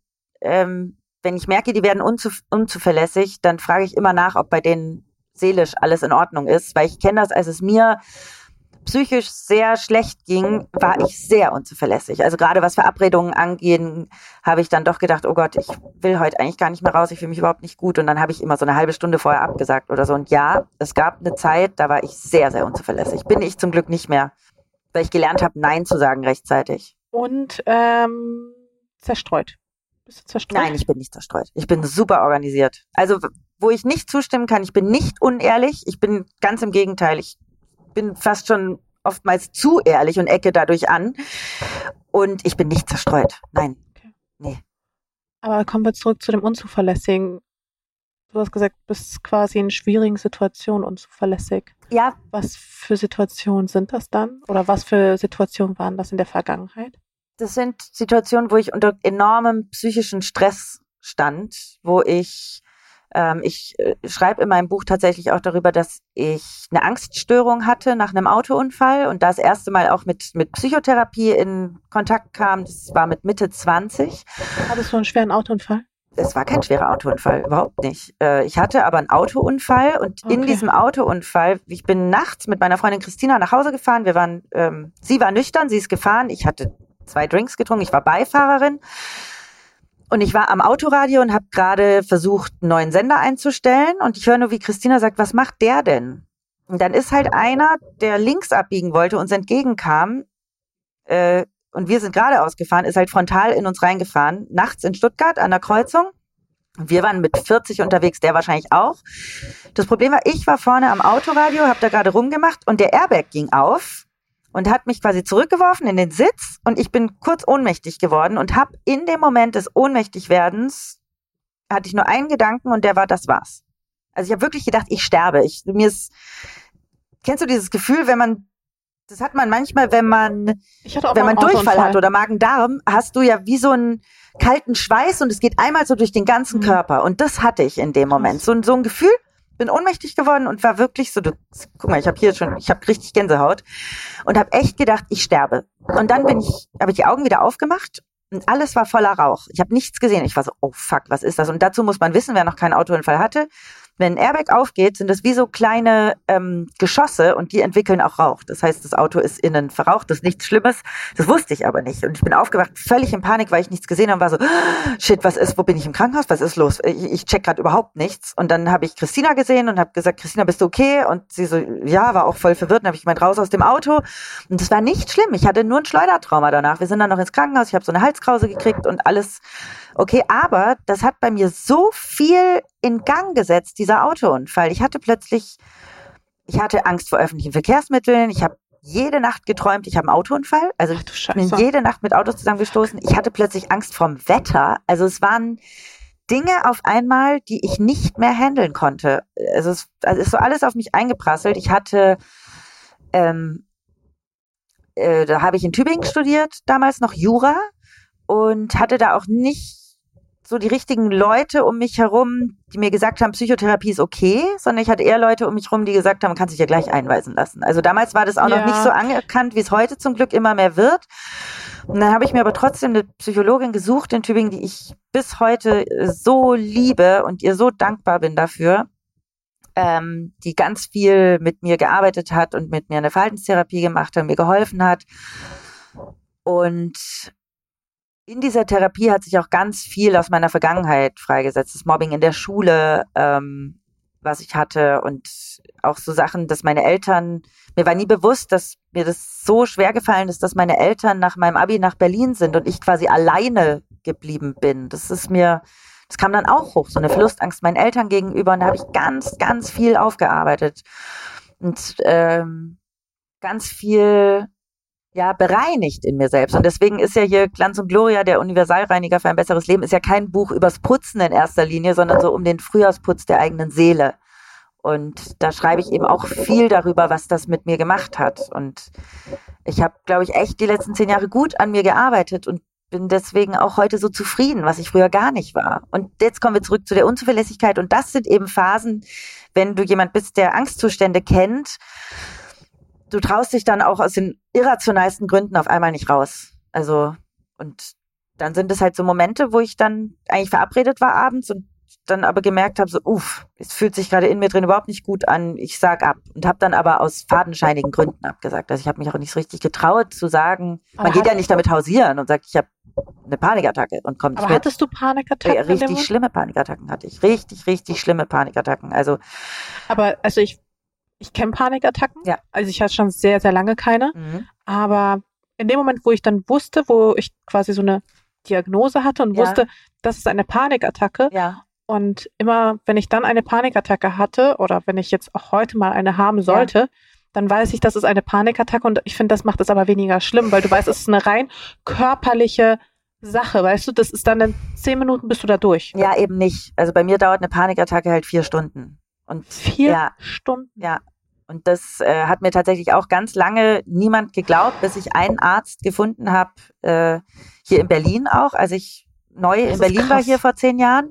Und der, der war schon 70 Dann hat man oder ja Angst so. vor der Panikattacke. Genau so ist es. Und der war schon 70, eigentlich schon ähm, im Ruhestand, hat aber in der Klinik noch behelfsweise ausgefunden. Ein Kollege von meinem Vater, mein Vater ist ja Internist und hat mich aber dann an ihn vermittelt, weil ich Hilfe gebraucht habe.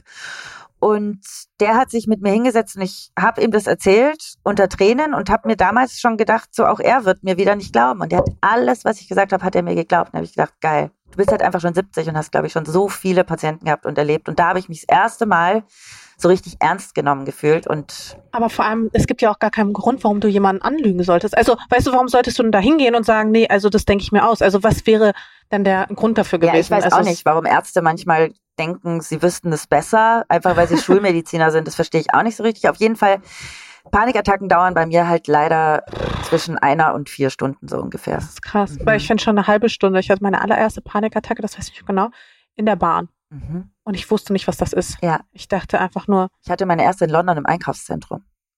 auch scheiße. Mhm. Ja, in der Bahn. Erzähl weiter. Entschuldige, ich habe dich Nee, unterbrochen. also ich, ich hatte sie einfach nur in der Bahn. Ich wusste zu dem Zeitpunkt noch nicht, dass es eine Was ist Panikattacke ist. passiert?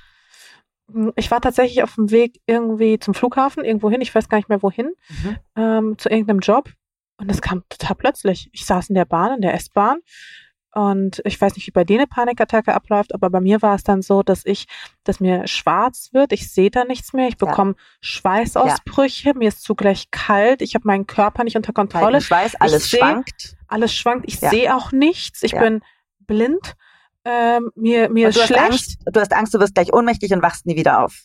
Das, Das habe ich. D- Dass, dass ich nie wieder aufwache, das nicht, aber ich habe Angst, dass, mir, dass ich ohnmächtig werde. Ja. Zugleich äh, ist mir übel. Ja. Also ich, ich denke, ich muss mich jetzt übergeben, jetzt sofort. Ähm, und dann äh, wie so ein Kribbeln im ganzen Körper und dann aber nach so zehn Minuten ist der ganze Spuk vorbei. Mhm. Aber zu dem Zeitpunkt wusste ich noch nicht, wann das ist vorbei und ich dachte, ich kipp einfach um in der Bahn und dann war's das. Ähm, und ich verpasse meine Station so ungefähr und meinen Flug alles. Aber dann habe ich mich irgendwie zusammenreißen können, dann war es weg und dann war war so, als wäre nie was gewesen. Ja, krass. Ja, genau so ist es danach ja auch. Also klar, nach vier Stunden bist du ganz schön erschöpft und dann bist du erstmal froh, wenn es vorbei ist. Aber Vier Stunden kann ich mir gar nicht vorstellen. Ja. Das ist Ja. abartig. Ja, als ich auch noch nicht so genau wusste, was es ist in Tübingen, haben wir auch einmal den Notarzt gerufen. Also da hatte ich aber tatsächlich tatsächlich äh, nebenbei auch noch einen, wie heißt dieser Virus? Co äh, ich wollte gerade sagen Corona. Coronavirus. Wie heißt Norovirus? Norovirus, genau. Ähm, den hatte ich dann wirklich auch, aber Oh, äh, das war nicht das einzige Mal, dass wir wegen einer Panikattacke Notarzt gerufen haben. Ja, das ist krass. Ja, vier Stunden ist auch nicht normal. Also das ist äh, echt heftig. Also vielleicht kennen das ja Hörerinnen oder Hörer von Ja. dir. Ähm, Aber ein Autounfall, der hat es halt, der, der Autounfall war ja nur der Auslöser dafür, dass ganz viele Dinge ans Tageslicht kamen, die ich einfach jahrelang unterdrückt ist habe. faszinierend, ne? Ja, Weil total. eigentlich am Ende des Tages ist es ja auch etwas, das nimmt man dann mit und dafür ist man dann auch irgendwo vielleicht nicht dankbar, aber man nimmt, man macht halt das Beste aus der, Ja. der Situation, Ja. ne? Genau, Ich meine, das hast du ja dann gemacht. genau. Schade, ich bin, ich hatte auch mal einen Autounfall, aber ich bin danach nie irgendwie zu einem Therapeut oder so gegangen. Ich habe dann, also ich war auch nicht schuld, aber es war auch ein sehr schwerer Unfall Ja. tatsächlich. ja, bei mir war es ja nicht schwer. Bei dir war es ja dann heftig. Bei ja. mir war es ein heftiger Unfall und ich war auch alleine am Steuer. Und äh, ich habe dann ein, äh, wie nennt man das beim ADAC, diese Test, Fahrsicherheitstraining. Fahrsicherheitstraining habe ich dann gemacht, Ja, cool. ähm, weil ich wusste, ich traue mich sonst nie wieder ans Steuer. Ja, also und ich muss das ganz schnell Ja, hinter ganz mich bringen. proaktiv sofort wieder rauf Sofort. aufs Pferd. Genau, sofort wieder auf das Pferd, weil sonst traue ich mich nie wieder Mhm. Auto zu fahren. Ähm, und ich hatte danach auch in meinem Leben auch mehrere Fahrsicherheitstrainings tatsächlich. Ja. Aber ähm, das Einzige, was ich da eigentlich richtig mitgenommen habe, war halt, wenn du halt am Steuer sitzt und es passiert was, dann hast du es nicht unter Kontrolle. Ja. Also du kannst dann versuchen, möglichst gut zu reagieren, Mhm. aber eigentlich das Schicksal, Genau. also dein Schicksal liegt dann in dem Moment wirklich nicht mehr in deiner Hand. Mhm. kann halt alles passieren. Aber Ja. ich finde, dann geht man halt, also in dem Moment, wo man, ich hatte es zweimal tatsächlich schon in meinem Leben, dass ich dachte, ich sterbe jetzt. Mhm. Also jetzt ist es soweit. Ähm, wo du schließt halt so schnell damit ab Das ist so krass, oder? und Dieser Moment, wo man einfach denkt, und dann ist auch okay, okay. das war's. Ja, und aber du bist dann auch okay. Ja, ich konnte irgendwie auch gar nichts machen. Ich habe so diesen Gedanken gehabt und es war dann halt so. Also es war wirklich so, so okay, da, es war so ein nüchterner Gedanke. Mhm. Es ist wirklich so, okay, das, das war's jetzt. Und das war echt, das, war- das ist eine Aber heftige du Erfahrung. Sagen, dass es dir die Angst vorm Tod genommen hat, vielleicht auch ein Stück weit? Nee. Ja, das Gegenteil. Nee. Nö, ich habe äh, ich habe eigentlich nicht wirklich Angst vorm Tod. Ich habe nur keinen Bock zu sterben, weil ich so gerne lebe. ja, das fühl, Also, ja, weißt du, ey, geht mir genauso. ich weiß, es ist irgendwann vorbei, aber ich habe keine Angst. Also ich aber so die Zeit dazwischen möchte man eigentlich noch ganz geil gestalten. ja, ich bin ich, ich bin tatsächlich auch sehr religiös aufgewachsen und früher hat der Glaube Welche, Äh, welche Religion? evangelisch-freikirchlich. Und früher hat der Glaube mir natürlich auch viel geholfen, keine Angst vor dem Tod zu haben. Allerdings bin ich heute nicht mehr wirklich, ich sage immer, ich bin nicht mehr religiös, aber ich bin noch gläubig. Ähm, Woran glaubst du denn, wenn ich frage? das, ich weiß nicht, wie man es nennen will. Also man kann es Gott nennen, man kann es auch Energie nennen, man kann es nennen, wie man möchte. Jahwe, äh, äh, Buddha. Ich bin da mittlerweile ganz offen und ähm, ich bin auch kein Fan von Religionen, aber ich glaube einfach, ja, am Ende wahrscheinlich an, an das Gute und die Liebe. Also und daran, dass schon irgendwas mit uns passieren wird, was auch immer. Aber ich finde, das geht so ein bisschen auch Hand an Hand mit deinem, generell mit deinem so Lebensweg, dass du dann so sagst, okay, ich glaube daran, dass alles irgendwie gut wird, ich habe keinen Plan B. Mhm. Es wird alles schon. Das ja. ist schon irgendwie so ein bisschen bei dir so ein Thema. Ja, Kann das sein? Da bin ich aber, da habe ich lange für gebraucht. Also früher war ich ja dann schon, auch durch die Angstzustände und alles, war ich schon sehr sehr ängstlich, was meine Zukunft betrifft. Und das hat sich jetzt durch die harte Arbeit an mir selbst in den letzten zehn Jahren, habe ich mir wirklich diese Zufriedenheit erarbeitet. Aber Zufriedenheit heißt Zufriedenheit, für dich auch, dass du auch weggehen musstest aus Social Media. Ja. Aber ich bin ja noch da. Aber jetzt bin ich halt so da, wie ich Bock habe. Also. Mhm. Also nicht mehr mit so einem Druck hinter. Nee, überhaupt nicht mehr. Aber ich meine, wir hatten das Thema ja vorhin, du hattest dann gerade diesen einen Kommentar vorgelesen. Thema Hater war ja bei dir auch großes Thema. Oder ist bei dir immer noch wahrscheinlich ein großes Thema? Hater? Ja. Ist bei mir gar kein Thema. Gar kein Nein, Thema. Hater ist tatsächlich bei mir, das fragen mich immer so viele, aber das Ding bei mir ist ja, ich bin ja mittlerweile 20 Jahre älter. Oh Gott, man darf es ja gar nicht sagen. Also ich werde 38 dieses Jahr. Ich bin 20 Jahre älter als die Leute, die jetzt Influencer sind. So, meine Follower sind 25 plus. Und ich glaube, ab 25 kommst du irgendwann in ein Alter, wo du auch keinen Bock mehr hast, stundenlang andere Menschen im Internet zu stalken und dann irgendwie Kommentare abzugeben, weil du eben noch ein Teenager bist, der nicht mehr weiß, wo oben und unten ist und deswegen andere Leute angeht. So.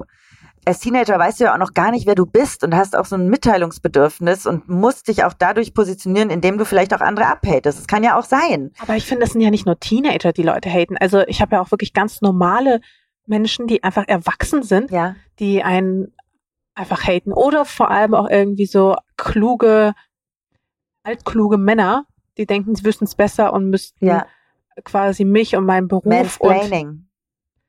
und nicht unbedingt Mansplaining, aber eher so dieses dieses Diskreditieren des eigenen Ach Berufs, so, weißt ah, du? ich verstehe. Und so dieses nicht ernst nehmen und ja, das habe ich nicht, aber das habe ich, glaube ich, deswegen nicht, weil ich eben ganz äh, oft sarkastisch bin. Also bei mir wissen die Leute, glaube ich, schon, die mir folgen, dass sie bei mir nicht weit kommen mit Hate, weil ich Hass auch irgendwie, ich sage immer Hass in Liebe ertränken, weil ich ja jedem immer offen begegne, so auch wie diesem, wie diesem Mann, der mich heute äh, attackiert hat, der mir nicht abgenommen hat, dass ich ihm nichts Böses will. Also der hat ja in meiner Antwort noch quasi den den Angriff auf sich gesehen und das, das liegt mir das liegt mir fern. Also du du kennst mich, ich bin ein sehr friedfertiger Mensch und und ich bin auch äh, der Shalom-Gedanke, äh, sagt mein Freund immer, das habe ich von ihm übernommen. Es ist total wichtig, so anderen Menschen im Frieden und auch in, in Nächstenliebe zu begegnen. Und deswegen, ähm, ich gebe Hatern auch gar keine Chance. Also heute hat einer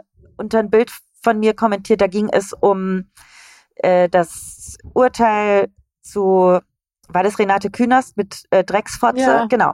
Und dazu habe ich einen Beitrag gemacht auf Instagram und er hat dann auch drunter geschrieben, Meinungsfreiheit für alle, ihr Fotzen. Und den habe ich blockiert, weil ich mir denke, nee, damit setze ich mich nicht nee, auseinander. Nee, genau, das ist schon wieder so ein Fotze Niveau. Und, und Hurensohn und alles, das, äh, so jemand wird blockiert. Aber jemand, der sich konstruktiv mit mir auseinandersetzt und mich nicht beleidigt und auch nicht meine Follower beleidigt, der darf alles schreiben, was er möchte, weil eine Meinungsfreiheit ist immer noch da, aber keine, keine Ausdrücke, nichts unter der Gürtellinie, nichts. Am Ende ist es ja auch vor allem dein Kanal, weißt du, du kannst ja genau. immer noch entscheiden. Da hat Sascha Lobo einen wunderbaren Kommentar dazu geschrieben zum Thema Blockieren auf Spiegel Online, glaube ich, der ist schon ein bisschen älter. Und da erklärt Sascha Lobo, warum jeder das absolute Recht hat, jeden zu blockieren, auf den er einfach keinen Bock hat. Genau, und das ist auch genauso Freiheit. Genauso ist es. Ja. Das ist die eigene Freiheit. Ja. Aber krass, weil ich hätte irgendwie schon gedacht, dadurch, dass ähm, ja, durch diese ganze Abmahngeschichte. Ich glaube, viele kennen dich ja vor allem erst dadurch. Ja. Also du warst ja stark ja. in den Medien damals. Ja, aber selbst wegen die Medien, des Abmahnwahns die Medien haben damals. sich ja alle solidarisiert mit mir. Also ich hatte einen schlechten Bericht über, das hat eine Redakteurin geschrieben, die sich einfach auch nicht richtig informiert hat.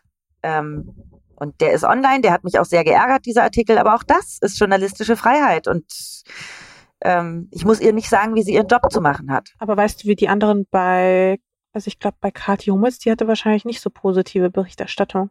Ja, aber ich glaube, Kathi Hummels hat sich auch nicht so viel und so ernsthaft damit auseinandergesetzt wie ich. Die hat auch keinen journalistischen Hintergrund. Also ich, ich habe ja Medienrecht im, im Studium gehabt. Also ich wusste ja, wovon ich spreche. Ich kenne das Telemediengesetz. Das, äh, ich glaube, ich will das Kathi jetzt nicht unterstellen, aber ich glaube nicht, dass Kathi sich so viel mit Telemediengesetz und, und Medienrecht auseinandergesetzt hat wie ich vorher. Und deswegen war mir von Anfang an klar, wie ungerechtfertigt diese Abmahnung mir gegenüber ist. Diese, die sind auch bis heute alle ungerechtfertigt, aber das bedeutet ja nichts. Ja, also die Leute verstehe ich mittlerweile, weil die Richter das sehr, sehr toll erklärt haben damals, aber das ist eine andere Geschichte. Das ist dann auch schon wieder eine, eine, eine füllt schon wieder eine ganze rechtliche Folge. Aber ich kann es verstehen teilweise, weil die Richter mir das richtig gut erklärt haben. Das hatte auch ein tolles, äh, vom Kammergericht hast du ja drei Richter, einen sogenannten kleinen Senat, und die waren super.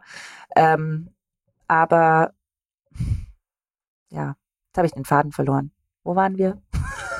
Abmahn. Hater. Hater. Hater, genau. Ja, ich, ich hatte, ich hatte keine Hater. Voll gut. Ja, ich bin da total dankbar für, ja. Weil, ich meine, aber könntest du, also Mobbing ist ja bei dir auch ein Thema gewesen ja. in der Schule, richtig? Ja. Da war, konntest du da schon irgendwie mit umgehen? Überhaupt nicht.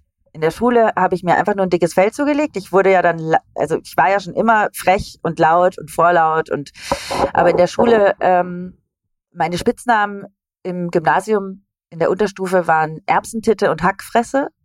Und damit musst du erstmal. sind wunderbar, ne? Ja. Love it. Das musst du irgendwie erstmal hinkriegen und ich.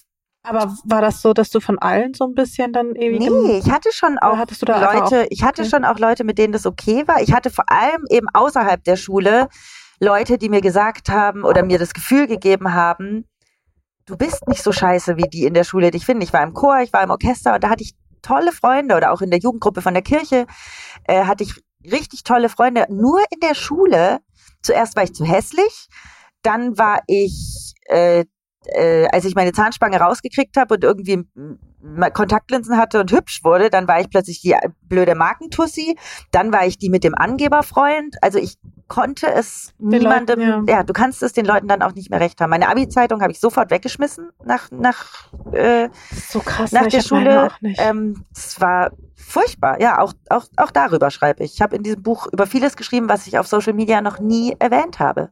Und jetzt zum Beispiel auch bei dir jetzt das erste Mal in einem Interview erwähne. Da habe ich noch nie. Äh, ich fand Instagram bisher nicht den richtigen Platz, um solch wichtigen ja, Themen auch so kurz anzusprechen. Total, genau. Wie willst du das genau. auch machen? So, übrigens, Leute, was ich euch schon immer mal mal ja, sagen genau, wollte, genau. das geht ja auch Und nicht. in dem Buch ging das halt voll gut. Und ich hatte plötzlich, mir war gar nicht klar, dass dieses Buch so deep wird. Ähm, aber als ich geschrieben habe, habe ich gemerkt, diese Geschichten müssen erzählt werden, damit Leute verstehen, wie ich auf diesen Reinigungsweg gehe. Aber trotzdem will ich sagen, Glanz und Gloria ist trotzdem auch ein lustiges Buch. Also du kannst auch viel lachen, wenn du das liest. Das ist jetzt nicht so ein Buch, so ich schreibe meine schreckliche Lebensgeschichte auf, sondern es ist vor allem ein sehr motivierendes Buch. Naja, aber ich glaube, solche Erlebnisse gehören halt auch einfach dazu, um Richtig. sich weiterzuentwickeln, Richtig. oder? Ja. Also, wenn ich an meine eigene Schulzeit denke, die war wirklich alles andere als witzig. Ja. Aber es war genauso wie bei dir im Grunde, dass ich mir Freunde außerhalb der Schule gesucht habe und vor allem auch eine Social Media Präsenz außerhalb der Schule aufgebaut habe, dass ich irgendwie das Gefühl hatte, dank MySpace damals, dass ich hier der die geilste Person Deutschlands bin, so ungefähr. Geil, MySpace habe ich nie mitgemacht. Ja, ich so schon. lustig. Ja, ja, ich, ich weiß. das total. Darüber bist du ja eigentlich Voll. eingestiegen. Ja, darüber bin ich, das war meine, mein erstes Social Media als, Netzwerk. Als, äh, äh, Emo, nee, Gothic. Nee, was warst nee, du? Emo. Emo warst ich du. war ja. der übelste Emo. Ich war so eine richtige Emo-Queen. Saugeil. Und das, so bin ich eingestiegen in Social Media und dem auch irgendwie treu geblieben. Ja. Also es hat mir so viel gegeben, einfach ja. nur zu wissen, kenne ich alle nicht, die Menschen da draußen, aber es hat mir trotzdem viel Kraft gegeben zu wissen, dass ich, obwohl ich ein bisschen schräg aussehe, anderen Anklang ja. finde. Und ich glaube, so dieses Community-Ding, das, das ist der Grund, warum ich zum Beispiel schon öfters überlegt habe, ob ich auf Social Media verzichten würde oder ob ich mir vorstellen könnte, keine Bloggerin mehr zu sein, weil ich schon häufiger mit dem Gedanken gespielt habe, alles auf Eis zu legen, zu sagen, okay, ja. ich höre auf zu bloggen, ich ziehe mich raus, ähm, ich arbeite lieber hinter den Kulissen ja. und zeige nicht irgendwie jeden Tag meine Fresse so ungefähr, weil ich kann mich halt manchmal selbst nicht mehr sehen.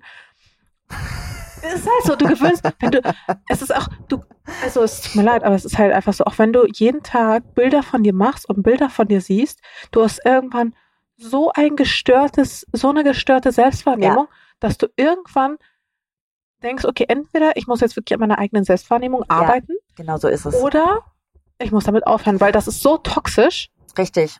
Und gerade für sehr junge, vor allem Frauen, Männer bestimmt auch, aber ich bin halt eine Frau, deswegen kann ich auch für Frauen sprechen, ist das halt auch sehr, sehr ungesund. Ne? Dieses, wie, wie hast du das denn gemeistert? Weil ich meine, ich war ja nie so tief da drin. Ich war ja auch immer immer. hat dich Social Media nie so unter Druck gesetzt? Weil ich hatte eine Geschichte eben auch gehört, dass Doch, als du mal irgendwie bei einer, auch bei den Press Days oder sowas, wurdest du mal von einer PR-Frau oder Redakteurin, ich weiß gar nicht, angesprochen, dass du schwanger wärst. Ja.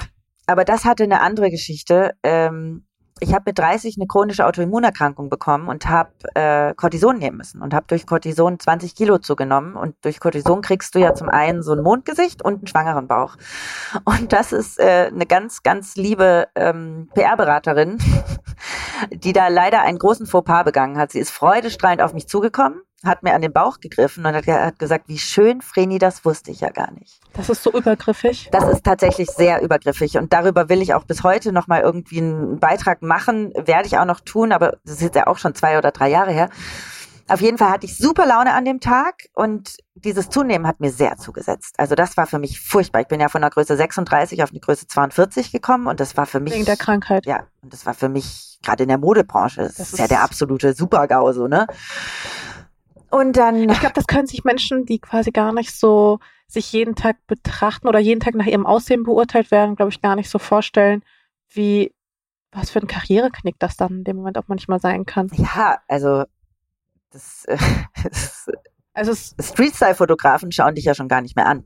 Also du bist ja egal, ob du jetzt cool angezogen bist oder nicht, du bist ja raus. Ab einer Größe 38 bist du für Street-Style-Fotografen, bist du uninteressant. glaubst du, es ist immer noch so? Ja, es ist immer noch so, klar. Ich, ich weiß es halt nicht. Also ich hatte einen anderen Weg, damit umzugehen, Ja. aber Es ist immer noch so, auf jeden Fall. Auf jeden Fall äh, habe ich dann, als sie das zu mir gesagt hat, noch gute Miene zum bösen Spiel gemacht. Du kennst mich ja, ich mache dann noch einen Witz und so. Und dann habe ich mir danach direkt ein, ein Taxi gerufen. Und im Taxi habe ich schon heulend meine beste Freundin angerufen und habe ihr das erzählt, weil mich das so, mich hat ja mein eigenes Gewicht so fertig gemacht. Und heute, ähm, ich, ich versuche mich ja relativ gesund zu ernähren, mir auch nichts zu verbieten. Ich war damals ungesund untergewichtig und bin jetzt eine normale Frau, was ich aber damals nie sein wollte. Ich wollte immer untergewichtig sein, ich wollte immer so dürr sein und habe dafür auch es war ja auch damals so ein Viel in bisschen das Kauf genommen, genau. Schönheitsideal. Also ich finde, heutzutage ist es auch nicht mehr so, zum Glück. so, so doll, aber Ja. damals, vor zehn Jahren, weiß ich noch genau, Ja. da war halt Kate Moss. Natürlich, so Kate Moss, Ding. Nicole Richie und Lindsay Lohan, alle Ja. schön hier äh, magersüchtig. Ja, Hauptsache die Beckenknochen starren hervor Ganz genau. ich bin dreimal am Tag auf die Waage gestiegen damals. und du hast die Thigh Gap. Heißt doch so, ne? Ja, Thigh Gap? Thigh Gap. Ja. Wenn du zwischen den Oberschenkeln Platz hast. Ja. Das war für mich, das war für mich tatsächlich ein ganz schlimmer Punkt, wo ich gemerkt habe, so meine Oberschenkel berühren sich. Das fand ich furchtbar. Ich fand das schrecklich, wo ich heute denke, so Alter, was du für Probleme hattest. Aber klar, das waren ja noch viel mehr Probleme, die sich ja dann alle aufgetan haben. Von daher, Aber ich finde es schwierig, mit sich selbst im Reinen zu sein. Also ich, ich bewundere es total bei anderen, aber ich selbst, ich habe dann, als ich gemerkt habe, okay, so mit 30 fängst du an zuzunehmen. Ja. Und dann kommen die Follower und fragen so, oder du triffst Follower in echt und dann sagen sie so Sachen wie, boah, ich habe irgendwie gedacht, du wärst dünner oder sowas, weißt du? Oder ich habe irgendwie immer gedacht, du wärst größer oder dünner oder sonst irgendwas und du denkst so, aber das ist doch auch total übergriffig. und das ist so übergriffig und dann denkst du so, bin ich irgendwie fett? und dann fängst du an, dich zu fragen und ich habe ewig gebraucht, um mich so zu akzeptieren, wie ich bin, Ja, nämlich und- als Frau ja, und habe dann irgendwann gedacht, naja, also wenn ich schon nicht die den geilsten Körper haben kann, in, also in, in dem in, in, in, dieser Vorstellung oder in diesem ästhetischen Spektrum, dann will ich wenigstens einen Körper haben, der richtig viel leisten kann und der quasi auf eine andere Art und Weise geil ist und habe dann angefangen, Sport zu machen. ja. Und dann kam das Dünnsein von ganz alleine, also so dieses Schönheitsideal, was sich ja auch so geändert hat. Aber ich habe dann erstmal noch mehr zugenommen. Also dann war auch nichts mehr hier mit Gap. Und dann dachte ich mir so, na gut, ich kann, ich habe vielleicht keine Gap, aber dafür kann ich zehn Push-Ups. Ja, geil. Ich kann keinen einzigen. Aber es war so, ich glaube, da hat jeder so seine, seine eigene Art. Aber ich finde das auch so übergriffig, dass man dann auch einen auf Schwangerschaft anspricht. Weißt du, was ich meine? Das ist nämlich auch noch ein Thema. vor allem das Ding ist halt, du weißt halt nicht, Ähm, da diskutiere ich oft mit, mit äh, auch mit Männern tatsächlich drüber, die das, das nicht so richtig gefragt? verstehen können. Nein, nein, aber ich wurde es damals äh, zweimal gefragt ähm, und das hat mir beim ersten Mal sehr zugesetzt, beim zweiten Mal war ich einfach nur noch sauer. Du weißt nicht, war die Person schwanger, hat sie vielleicht ein Kind verloren, kann die Person vielleicht gar keine Kinder kriegen und hat einen krassen Kinderwunsch, ist die Person krank, nimmt die Person Medikamente, das weißt du alles nicht und das geht dich auch alles nichts an.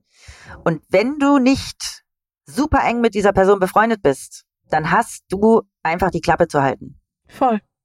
Aber ich, das hat unsere Gesellschaft noch gar nicht verstanden. Ich hatte in der letzten Folge auch ein Gespräch mit der äh, Nina Schwichtenberg Ah ja, zu dem Thema, weil sie nämlich sich partout kann, sie hat keinen Kinderwunsch. Ja. Und wird da echt, äh, wurde da echt für ange, angegangen.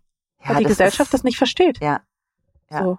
Und du weißt halt wirklich nicht, was mit, was mit den Menschen, also was da der Hintergrund ist und zu fragen, ob man schwanger ist oder nicht schwanger ist, das äh, ist Ich finde es auch, also es sind einfach so bestimmte Sachen, die Aber warum, wo, was denkst du, woher kommt das? das Ich glaube, das es ist gar nicht böse gemeint. Ist- Ich glaube, es ist einfach so dieses, Aber sagst du denn dann was zu deinen Followern, wenn sie das, wenn, oder wenn du, nicht Follower, meine aber Follower so haben noch nicht gesagt, äh, ähm, haben noch nicht gefragt, so- ob ich schwanger bin. nee, also nicht Follower, aber zum Beispiel einfach generell so bei Menschen, die du in dem Moment als übergriffig empfindest, sagst du da was?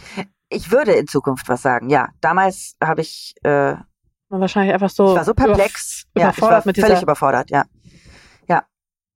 krass. Vor allem war das ja beim ersten Mal ähm, in der Situation so, dass sie ja voll mit dem Finger ganz tief in meine Wunde reingegangen ist. Ich fand mich ja eh schon so scheiße, weil ich so zugenommen habe. Und dann sagt jemand sowas und du bist nur so, du zerbrichst ja innerlich. Also an deiner eigenen, an deinem eigenen Selbsthass. Wie alt warst du da? 30, Ah, krass, ja, vielleicht ein bisschen älter. krass. Ja. Das denkt man gar nicht, weil ich finde, teilweise du wirkst dann so stark und so frech und so, Ja, ich weiß nicht, so, ja so, so. ich kann das ja auch super überspielen. Ich, hier, Zwilling. Kann mich super anpassen. Aber dann, wenn ich alleine bin, dann bricht das aus mir raus. Ich glaube, manche Menschen haben gar keine Vorstellung davon, was einfach so, als einfach so Worte anrichten können. Ja, und auch viele Menschen Oder manche denken ja auch nicht, was sich hinter der Fassade verbirgt und gestehen das dem anderen auch nicht zu. So, ja. Äh, aber das Süße war, als ich dann zu Hause saß, ich bin mit dem Taxi heimgefahren, habe geheult, geheult, geheult. Dann kam ich nach oben, äh, hab Tür aufgeschlossen, mein Freund stand schon da, hat mich in die Arme genommen, ich immer noch am Telefon und, und dann hat er mich aufs Bett gesetzt. Ich habe weiter mit Franzine telefoniert, mit meiner besten Freundin und dann kam er rein mit zwei so winzigen Schnapsgläsern voller Rotwein und meint so, hier auf die Schwangerschaft. Und dann musste ich schon, die ganzen, die Tränen liefen mir runter, aber ich musste so lachen, das war so süß. So ist er So halt. süß. Also das ist halt, das kann er halt mich aufheitern. Das, äh, der hat einen Humor, das ist Kracht und das lieb ich so an ihm. Und das war genau das Richtige, was er machen konnte. Einfach nochmal verarschen. Das Ganze einfach, diese ganze Situation und das kann er so gut und das finde ich so geil an dem Menschen. Der kann ernste Situationen auf eine ganz liebevolle Weise äh, ent, ent, entschärfen und da Humor reinbringen. das ist echt eine tolle Eigenschaft. Wie lange seid ihr zusammen? Zehn Jahre. What? Mhm. Zehn Jahre? Das war ja so geil. Ich habe ja ein Bild gepostet an unserem Zehnjährigen. Der taucht ja nie auf bei Ich mir. wollte gerade sagen, der ist, Und dann, du kennst ihn ja mittlerweile. Du hast ihn, glaube ich, ein, zweimal getroffen. Und dann habe ich ein Bild gepostet mit ihm und glaubst nicht, wie viele Leute mir geschrieben haben, so, hä, wo war der denn die letzten zehn Jahre? und dann habe ich gesagt, es gibt tatsächlich auch ein Offline-Leben. Und da haben die Leute, glaube ich, das erste Mal kapiert, dass nicht Vreni, Willi und Flip irgendwie das, das ganze Leben darstellen, sondern dass da noch viel drumrum passiert. Weil die meisten dachten, ich bin Single und wohne hier mit zwei Katzen. Was ich auch völlig in Ordnung finde. was auch völlig in Ordnung wäre an Ja, dieser Stelle. natürlich, Es ist was auch völlig in Ordnung wäre. erfüllendes Leben, würde ich mal sagen. Voll. Also Willi und Flip alleine sind schon äh, hier, äh, sind Gold wert.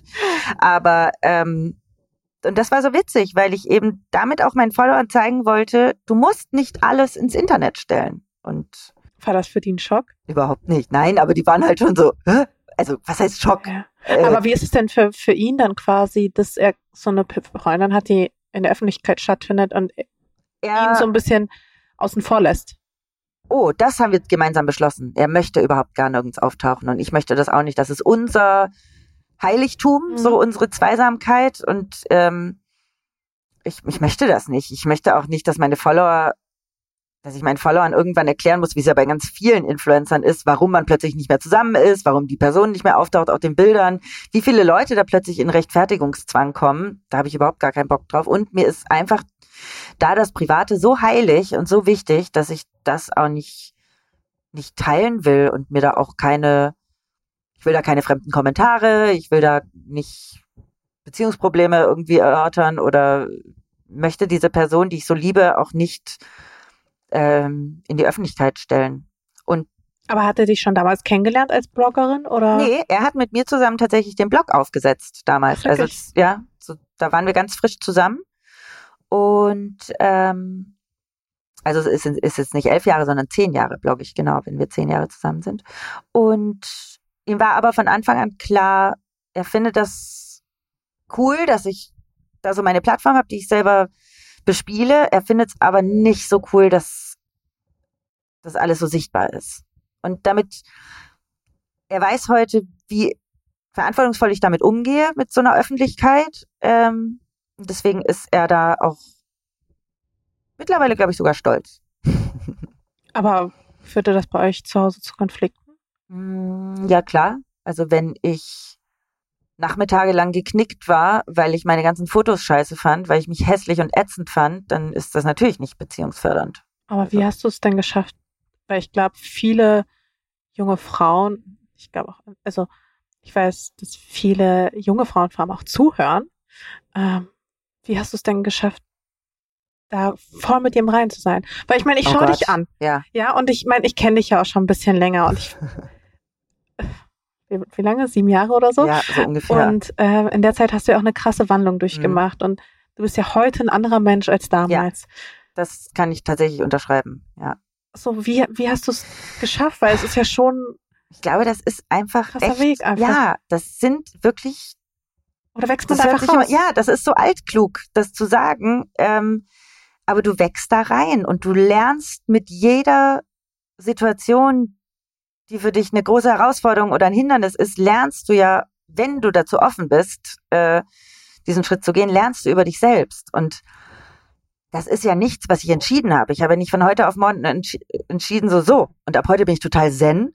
Sondern das ist ja ein Prozess, der geht bei mir jetzt zehn Jahre schon. Und immer noch stehe ich manchmal morgens vorm Spiegel und sage, oh, dieser Bauch, ey.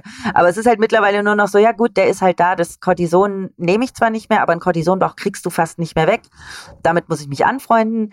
Und ich weiß aber heute, dass ich ja nicht mein Körper bin, sondern ich bin ja so viel mehr als nur diese Hülle, die, äh, Würdest die du mich sagen, umgibt. das ist vielleicht auch so the key to success sozusagen, also dass man dann sagt, okay, man, ich glaube, gerade wenn man jünger ist und noch nicht so eine ausgereifte Persönlichkeit hat, Ja, dass man, äh, dass es einfach ein bisschen dauert, bis man und das quasi ist auch zu voll sich selbst okay. Ja, und es ist auch voll okay, dich auszuprobieren und zu gucken, womit fühle ich mich wohl. Das Wichtige ist aber, du bist halt nicht dein Aussehen. Und Aber das du definierst dich ja gerade als junger Mensch Richtig. noch deutlich über dein ich Aussehen, weil du nur noch nicht über, ich habe mich nur über mein Aussehen definiert früher, weil ich einfach nicht wusste, wer ich bin. Ich wusste einfach nicht, wer ich bin. Über was definierst du dich heute unter anderem? Also wenn du sagst, okay, ich bin stolz auf mich und ich bin mehr als nur mein Aussehen, was bist du dann? Also was, was denkst du dir denn dann, was du dann mehr bist? Sehr gute Frage. Ich, ich definiere mich tatsächlich darüber, dass ich mich super gut aufgestellt habe äh, in meinem Beruf, dass ich einfach wirklich weiß, worin ich gut bin, was ich kann, dass, dass ich weiß, dass ich gut bin vor allem. Und dass du vielleicht auch besser bist in anderen, in manchen Dingen als Ja, andere. dass ich Das halt finde ich faszinierend ein teilweise. Experten, dass du ein Expertenwissen hast in Mhm. bestimmten Dingen, was ja auch, ja, erarbeitet man sich ja auch. Und ich möchte einfach ein guter Mensch sein. Und ähm, Und hast du da ein Vorbild? und ja, tatsächlich ist es, glaube ich, wirklich meine Familie. Also meine Omi äh, strickt mit ihren 85 Jahren unermüdlich für Flüchtlingskinder. Die strickt Puppen und Puppenkleidung. Schon als ich ein kleines Kind war, war der Kroatienkrieg. Meine Mama kommt ja aus Kroatien. Wir hatten da noch viele Ver Verwandte. Ähm, und meine Eltern haben damals den VW-Bus vollgeladen mit Essen und Klamotten und allem und sind da runtergefahren. Und ich weiß noch, ich hatte richtig Angst als kleines Kind um meine Eltern. Ich war da wie alt war ich im Kroatienkrieg? Ich war vielleicht sieben, als es losging. Und dann sind die da einfach runtergefahren ja, oder was? aber natürlich wären die, das war für mich als Kind damals natürlich super schlimm, weil ich dachte, die fahren in den Krieg, aber die haben bestimmt eine Phase abgepasst, in der Ja. es etwas ruhiger war, in der es beruhigter war, aber die sind da runtergefahren. Und deswegen, auch durch, dadurch, dass ich ja sehr religiös äh, aufgewachsen bin, ähm, wurde ich auch in der, in der Nächstenliebe einfach auch erzogen. Und ähm, Aber wie bist du, du sagst zum Beispiel auch in, in deinem Buch, aber auch, auch generell, ähm, du hast es geschafft, komplett neidfrei zu sein. Das ist ja auch, stimmt. ich, ein krasser Ballast für viele. Ja. Oh, Glaub ich war so neidisch früher. Oh Gott, ich war neidisch das auf die ja Schuhe der anderen. Ich war neidisch auf, auf den vermeintlichen Status der anderen. Ich aber war kein neidisch. Mensch dass- möchte ja neidisch sein. Nee, also neidisch ist- niemand will ja neidisch Ja. sein, aber das ist ja irgendwie so ein Gefühl, das sich ja, das ja auch natürlich ist Ja. und das äh, eigentlich so jeder Mensch irgendwie in sich trägt. Ja. Aber wie hast du es geschafft, das abzulegen? Das kann ich, glaube ich, ganz gut beantworten. Ich glaube, du wirst ab dem Moment neidfrei, ab dem du zufrieden mit deinem eigenen Leben bist, ab dem du einfach sagst, mein Leben ist jetzt so und ich find's saugeil. Ich brauche nicht hier die Penthouse-Wohnung in Berlin, sondern bin hier super happy in meiner Althaus, äh, Altbauwohnung, ähm, wo man sich früher aber vielleicht die Vorstellung hatte, so ich möchte das und das Auto fahren, ich will so und so leben, ich will so und so wohnen. Und irgendwann merkst du, das ist alles völliger Bullshit, weil das alles so materielle Sachen sind. Und sobald du dich von dem Materiellen verabschiedest, und jeder, der mich kennt, weiß, ich bin alles andere als immateriell, weil ich liebe materielle Sachen. Ich liebe meine Schuhe, ich liebe meine Taschen, ich liebe meine Möbel. Ähm, ich liebe einfach die schönen Dinge und ich umgebe mich auch mit viel Materiellem, aber mein Herz hängt da nicht dran. Mein Herz hängt an ganz anderen Dingen. Ähm, und ich weiß genau, ich leiste mir das, weil es mir Spaß macht, weil es auch irgendwo mein Hobby ist, eine Wohnung einzurichten oder auch, ja, mein Hobby ist, mich schön anzuziehen und, und äh, geile okay. Vintage-Schnäppchen zu jagen. Das ist ja mein neues Ding. Ich kaufe ja fast alles nur noch Vintage und, und liebe das, ist ja. ja. auch übelst im Trend und das ist ja auch sehr nachhaltig. Ja, es ist saugeil. Und ja, ähm, ich glaube, du wirst ab dem Moment neidfrei, ab dem du dein Leben, und das hört sich schon wieder so furchtbar an, aber so kitschig, aber du nimm halt dein Leben in die Hand und tu was dafür, dass du es geil findest. Und so viel, meine Freunde, äh, was heißt Freunde, vermeintliche Freunde, ähm, haben ganz lange immer behauptet, ich würde nicht arbeiten, einfach weil sie meinen Job nicht kapiert haben. Das kennst du ja auch. Das nervt mich so sehr, dass Menschen mir die ganze Zeit vorwerfen, ja, mein, meine Arbeit wäre keine richtige Arbeit. Ja, richtig. Und das tun sie, weil sie eben denken, wir machen nichts Wichtiges für die Gesellschaft, was auch stimmt. Wir operieren nicht am offenen Herzen. Wir, äh, Aber wer tut das schon tatsächlich? Richtig. Sie stellen sich aber trotzdem über dich, weil sie vermeintlich etwas Wichtigeres tun, weil sie aber auch, weil ihnen, glaube ich, auch dieser Mut, den du hattest, etwas umzusetzen, was ganz neu war, das ist ihnen fremd. Und das macht ihnen Angst und deswegen reden sie es lieber runter. Aber ich finde, das ist auch etwas sehr Deutsches. Ich find- Natürlich. Also, ich bin ja auch mit so dummen Glaubenssätzen aufgewachsen und es hat mich ewig gekostet, diese Glaubenssätze loszuwerden. Sowas wie erst die Arbeit, dann die Vergnügen oder das Leben ist kein Ponyhof oder so, solche Sachen, weißt du, mit denen du, du wächst damit auf, du hinterfragst das nie. Ja. Aber voll viele Glaubenssätze sind darauf bezogen, dass Arbeit etwas Hartes, etwas Unangenehmes ist. ja, und das Und- muss ja nicht sein. Das muss es nicht sein. ja, Und dir darf deine Arbeit ruhig Spaß machen und sie Richtig. darf auch einfach sein. Für Richtig. Und sie darf auch nur vier Stunden am Tag dauern, wenn es denn in der Zeit getan ist. Ich bin ja großer Verfechter des Vier-Stunden-Tages, weil ich ja der Ansicht bin, darüber schreibe ich auch, ähm, dass gerade wir Agenturbüro-Fuzis, äh, dass wir unsere Arbeit, und dazu gibt es auch eine Studie, in vier Stunden easy erledigen können. Es gibt eine Studie, dass man eigentlich nur zwei Stunden und 53 Minuten effektiv arbeitet. Wir aber trotzdem alle an diese festen Strukturen gebunden sind, uns auch darüber definieren, dass wir so viel arbeiten und Überstunden, wo ich mir sage, so, nee, Mann, das ist, das muss alles nicht sein. Und ja, dieses, und dann zurück zum Neidfreien, gestalte Aber dir doch dein Leben krank einfach. Geht man dann zur Arbeit? Also voll viele sind krank, also auch in meinem Ja. aktuellen Umfeld sind Leute krank und ich denke mir so, Leute, ihr, ihr wisst auch nicht mal, was ihr habt. Das könnte jetzt auch Corona sein. Ja, So. das verstehe ich auch nicht. Und die gehen dann einfach zur Arbeit, weil Ja. sie ja fleißige Bienchen sind. Wo ich Ja. mir denke, ja, aber kein Mensch ist dir dann später dankbar, wenn sein Großvater deswegen stirbt. Wenn's, genau, wenn es jetzt wirklich nur Büro ist, dann bin ich auch Fan von zu Hause bleiben, aber ich schleppe mich schon auch, äh, ich habe mich letztes Jahr krank auf, ich habe eine Veranstaltung moderiert, hier eine äh, Konferenz in Berlin und da habe ich mich auch krank hingeschleppt, weil ich gedacht habe, es ist jetzt morgens, in zwei Stunden geht diese Veranstaltung los, die rechnen damit, dass du das moderierst. Wenn du jetzt nicht kommst, haben die ein richtiges Problem. Und deswegen habe ich das gemacht. Aber du hast ja auch, finde Ähm. ich, als Selbstständiger generell so einen krassen Druck, ne? Also, ja, klar, da spreche ich jetzt von mir. Also ich als Selbstständiger, du hast viele Privilegien, die du dir natürlich selber auch durch den Mut, selbstständig zu sein, äh, rausnehmen kannst, nämlich zu arbeiten, wann du willst und wie du willst. aber du arbeitest dann halt eben krank von zu Hause aus. Auch das. Ähm, und wenn du halt nicht arbeitest, verdienst du halt auch nichts. Also weil du bist ja nicht durch den Arbeitgeber irgendwie abgesichert im Krankheitsfall. Genau, so ist es. Ja. Ja. Aber also ich glaube jetzt, das finde ich halt auch so spannend jetzt am aktuellen Coronavirus. Ich glaube, er stellt auch unser ganzes Arbeitsleben, unsere ganze Arbeitsmoral auch so ein bisschen in Frage. Ich bin gespannt, also auch gerade so das Thema Homeoffice und sowas, ob man sowas dann wirklich auch langfristig durchsetzen kann, dass manche Menschen auch wirklich dann nicht ins Büro müssen. Ja, ich Weil- hoff's. Ja, ich hoffe es auch total. Wo ich wurde schon wieder, ich werde teilweise so böse angeschaut zurzeit, weil ähm, ich habe halt Heuschnupfen.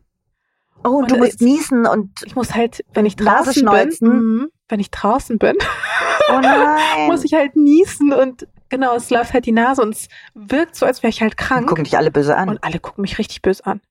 Also Menschen, ich kann dir sagen, Menschen, die Heuschnupfen haben, haben gerade eine richtig harte Das Zeit. glaube ich. Ja.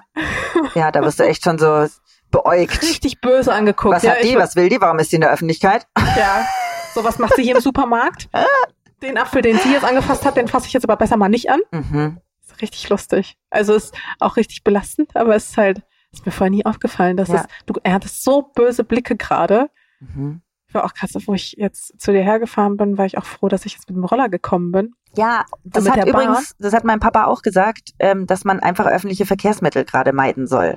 Ähm, weil einfach da sich viele, äh, die Leute fassen die Haltestangen an, die Türknöpfe und so. Und deswegen am besten ist halt gerade Fahrrad, Roller, genau solche Sachen. Ja, Ich weiß noch nicht, ob ich jetzt auch die Woche, jetzt am Wochenende irgendwie joggen gehen darf. das kannst raus. du. Ja, ja, klar. Das geht, glaube ich, schon, ne? Klar, du joggst ja nicht irgendwie in einer Meute mit 100 Menschen, sondern du joggst ja für dich.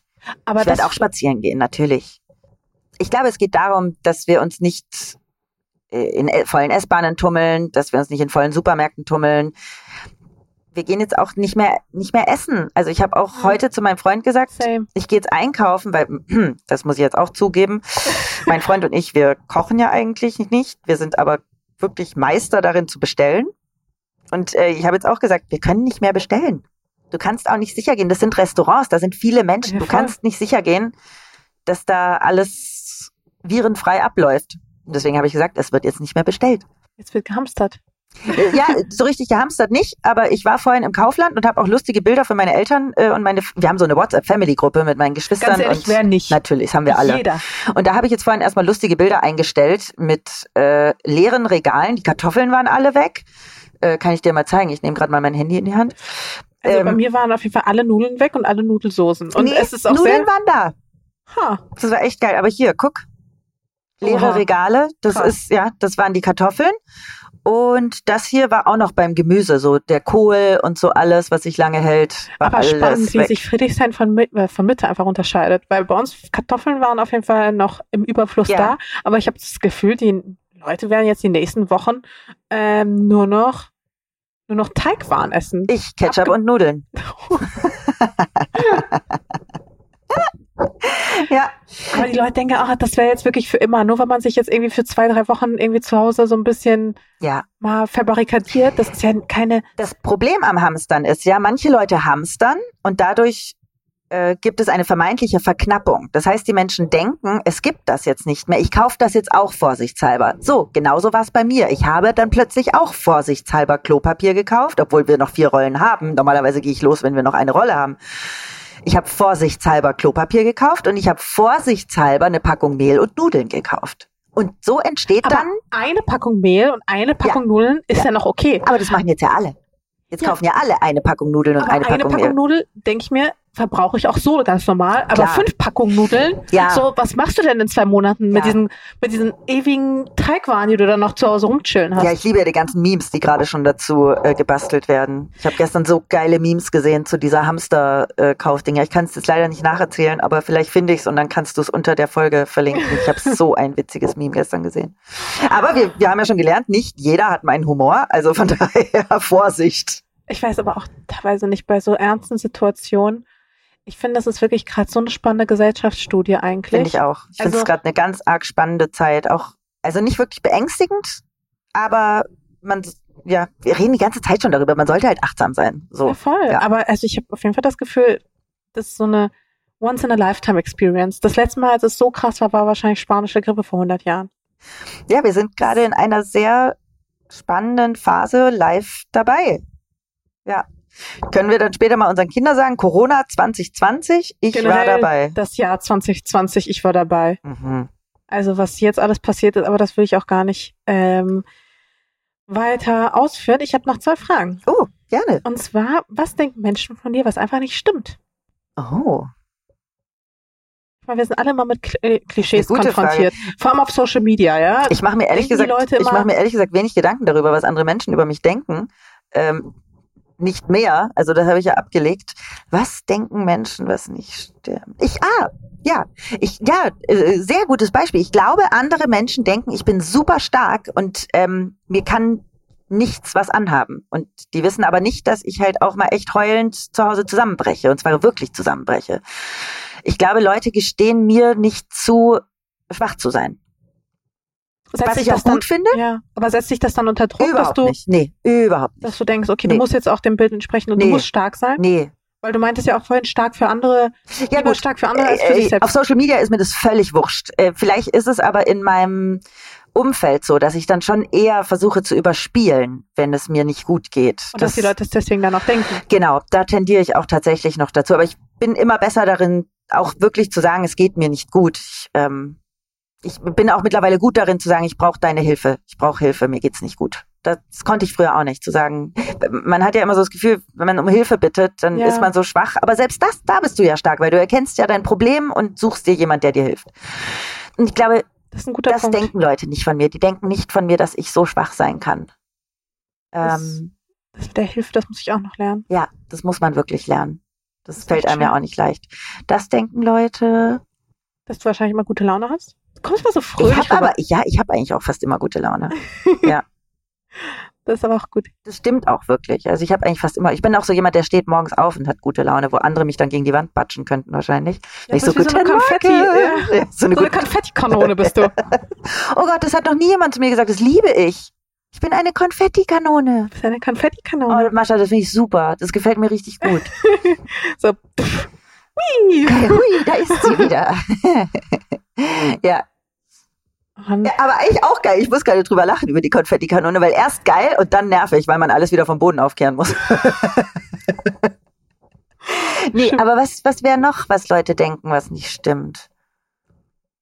Hm. ich Dass glaub, ich das Single bin. stimmt.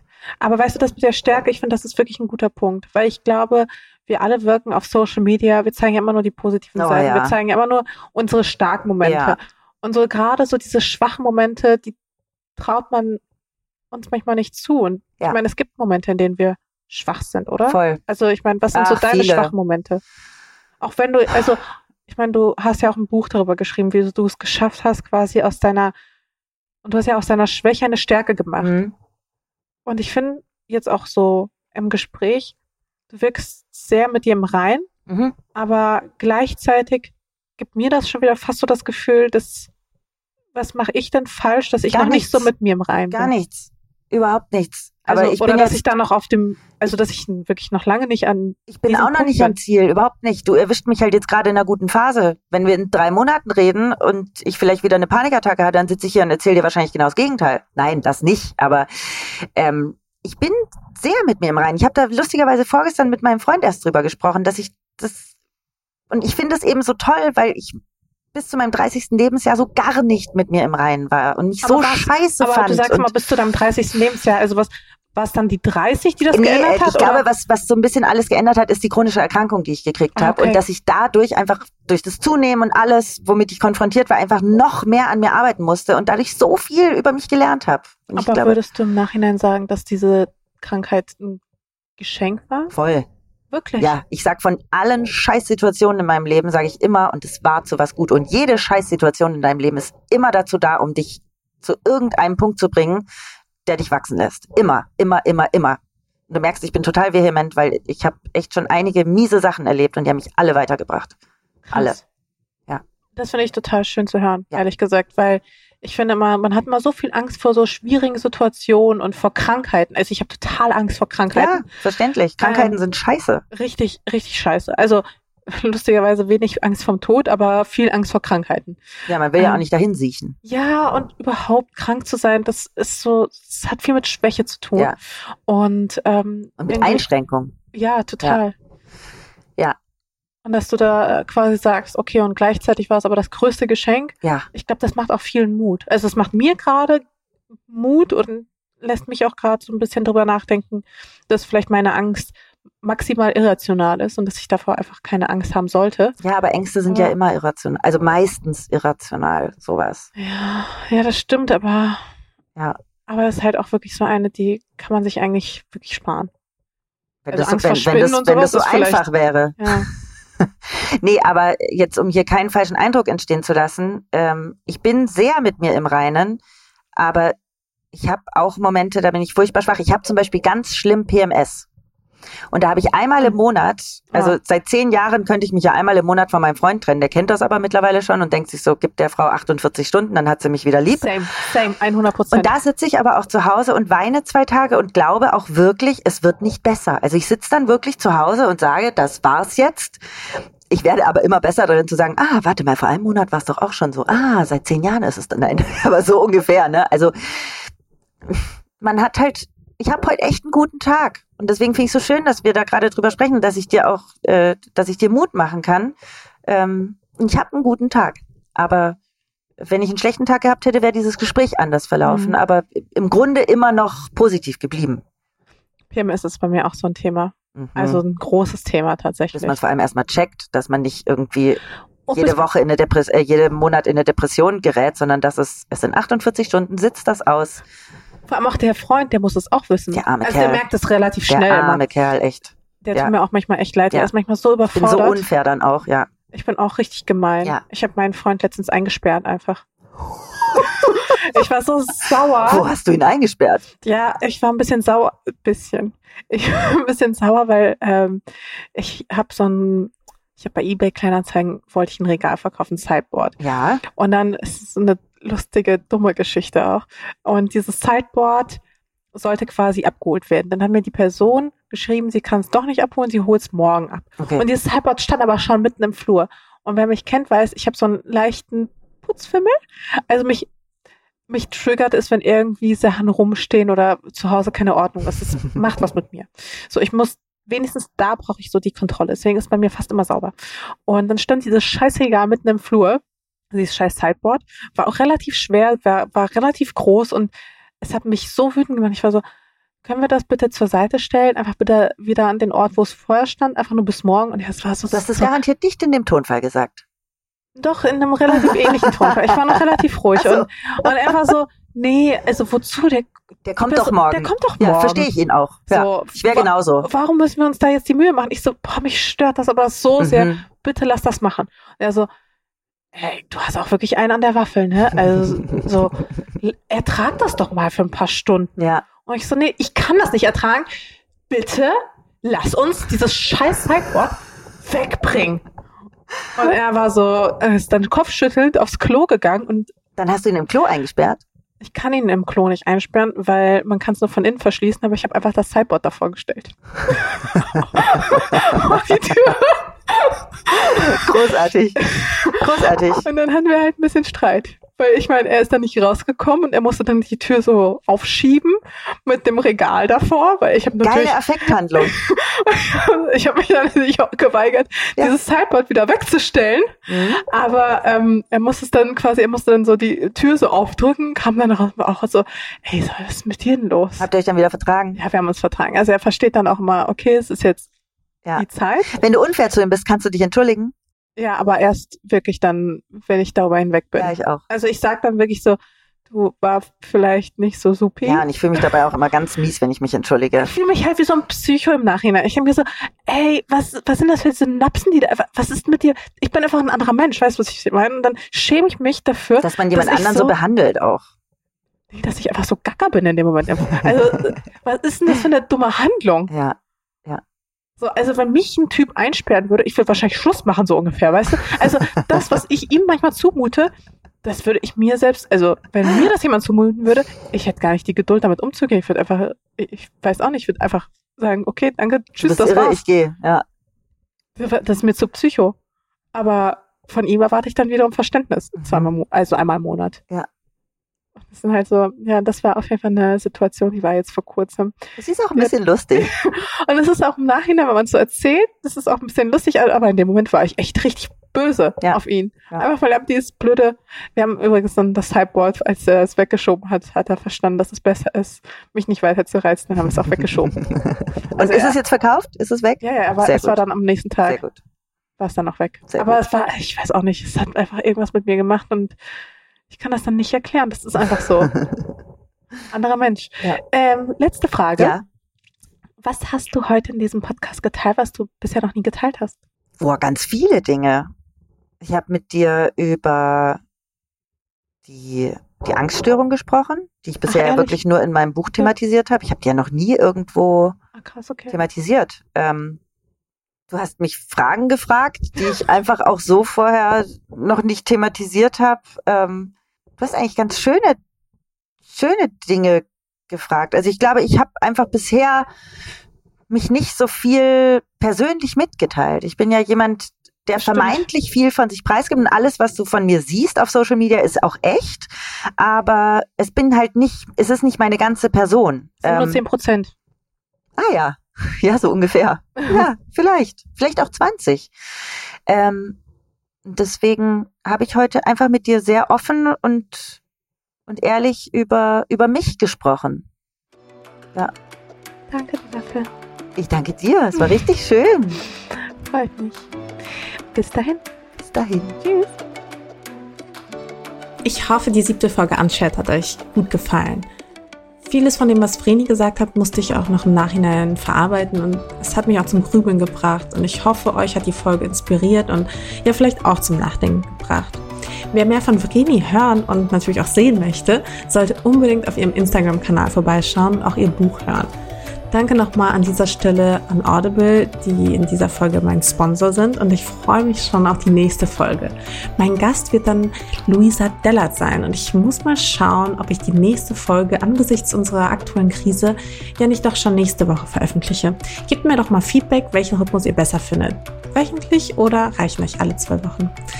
Bis dahin. Tschüss!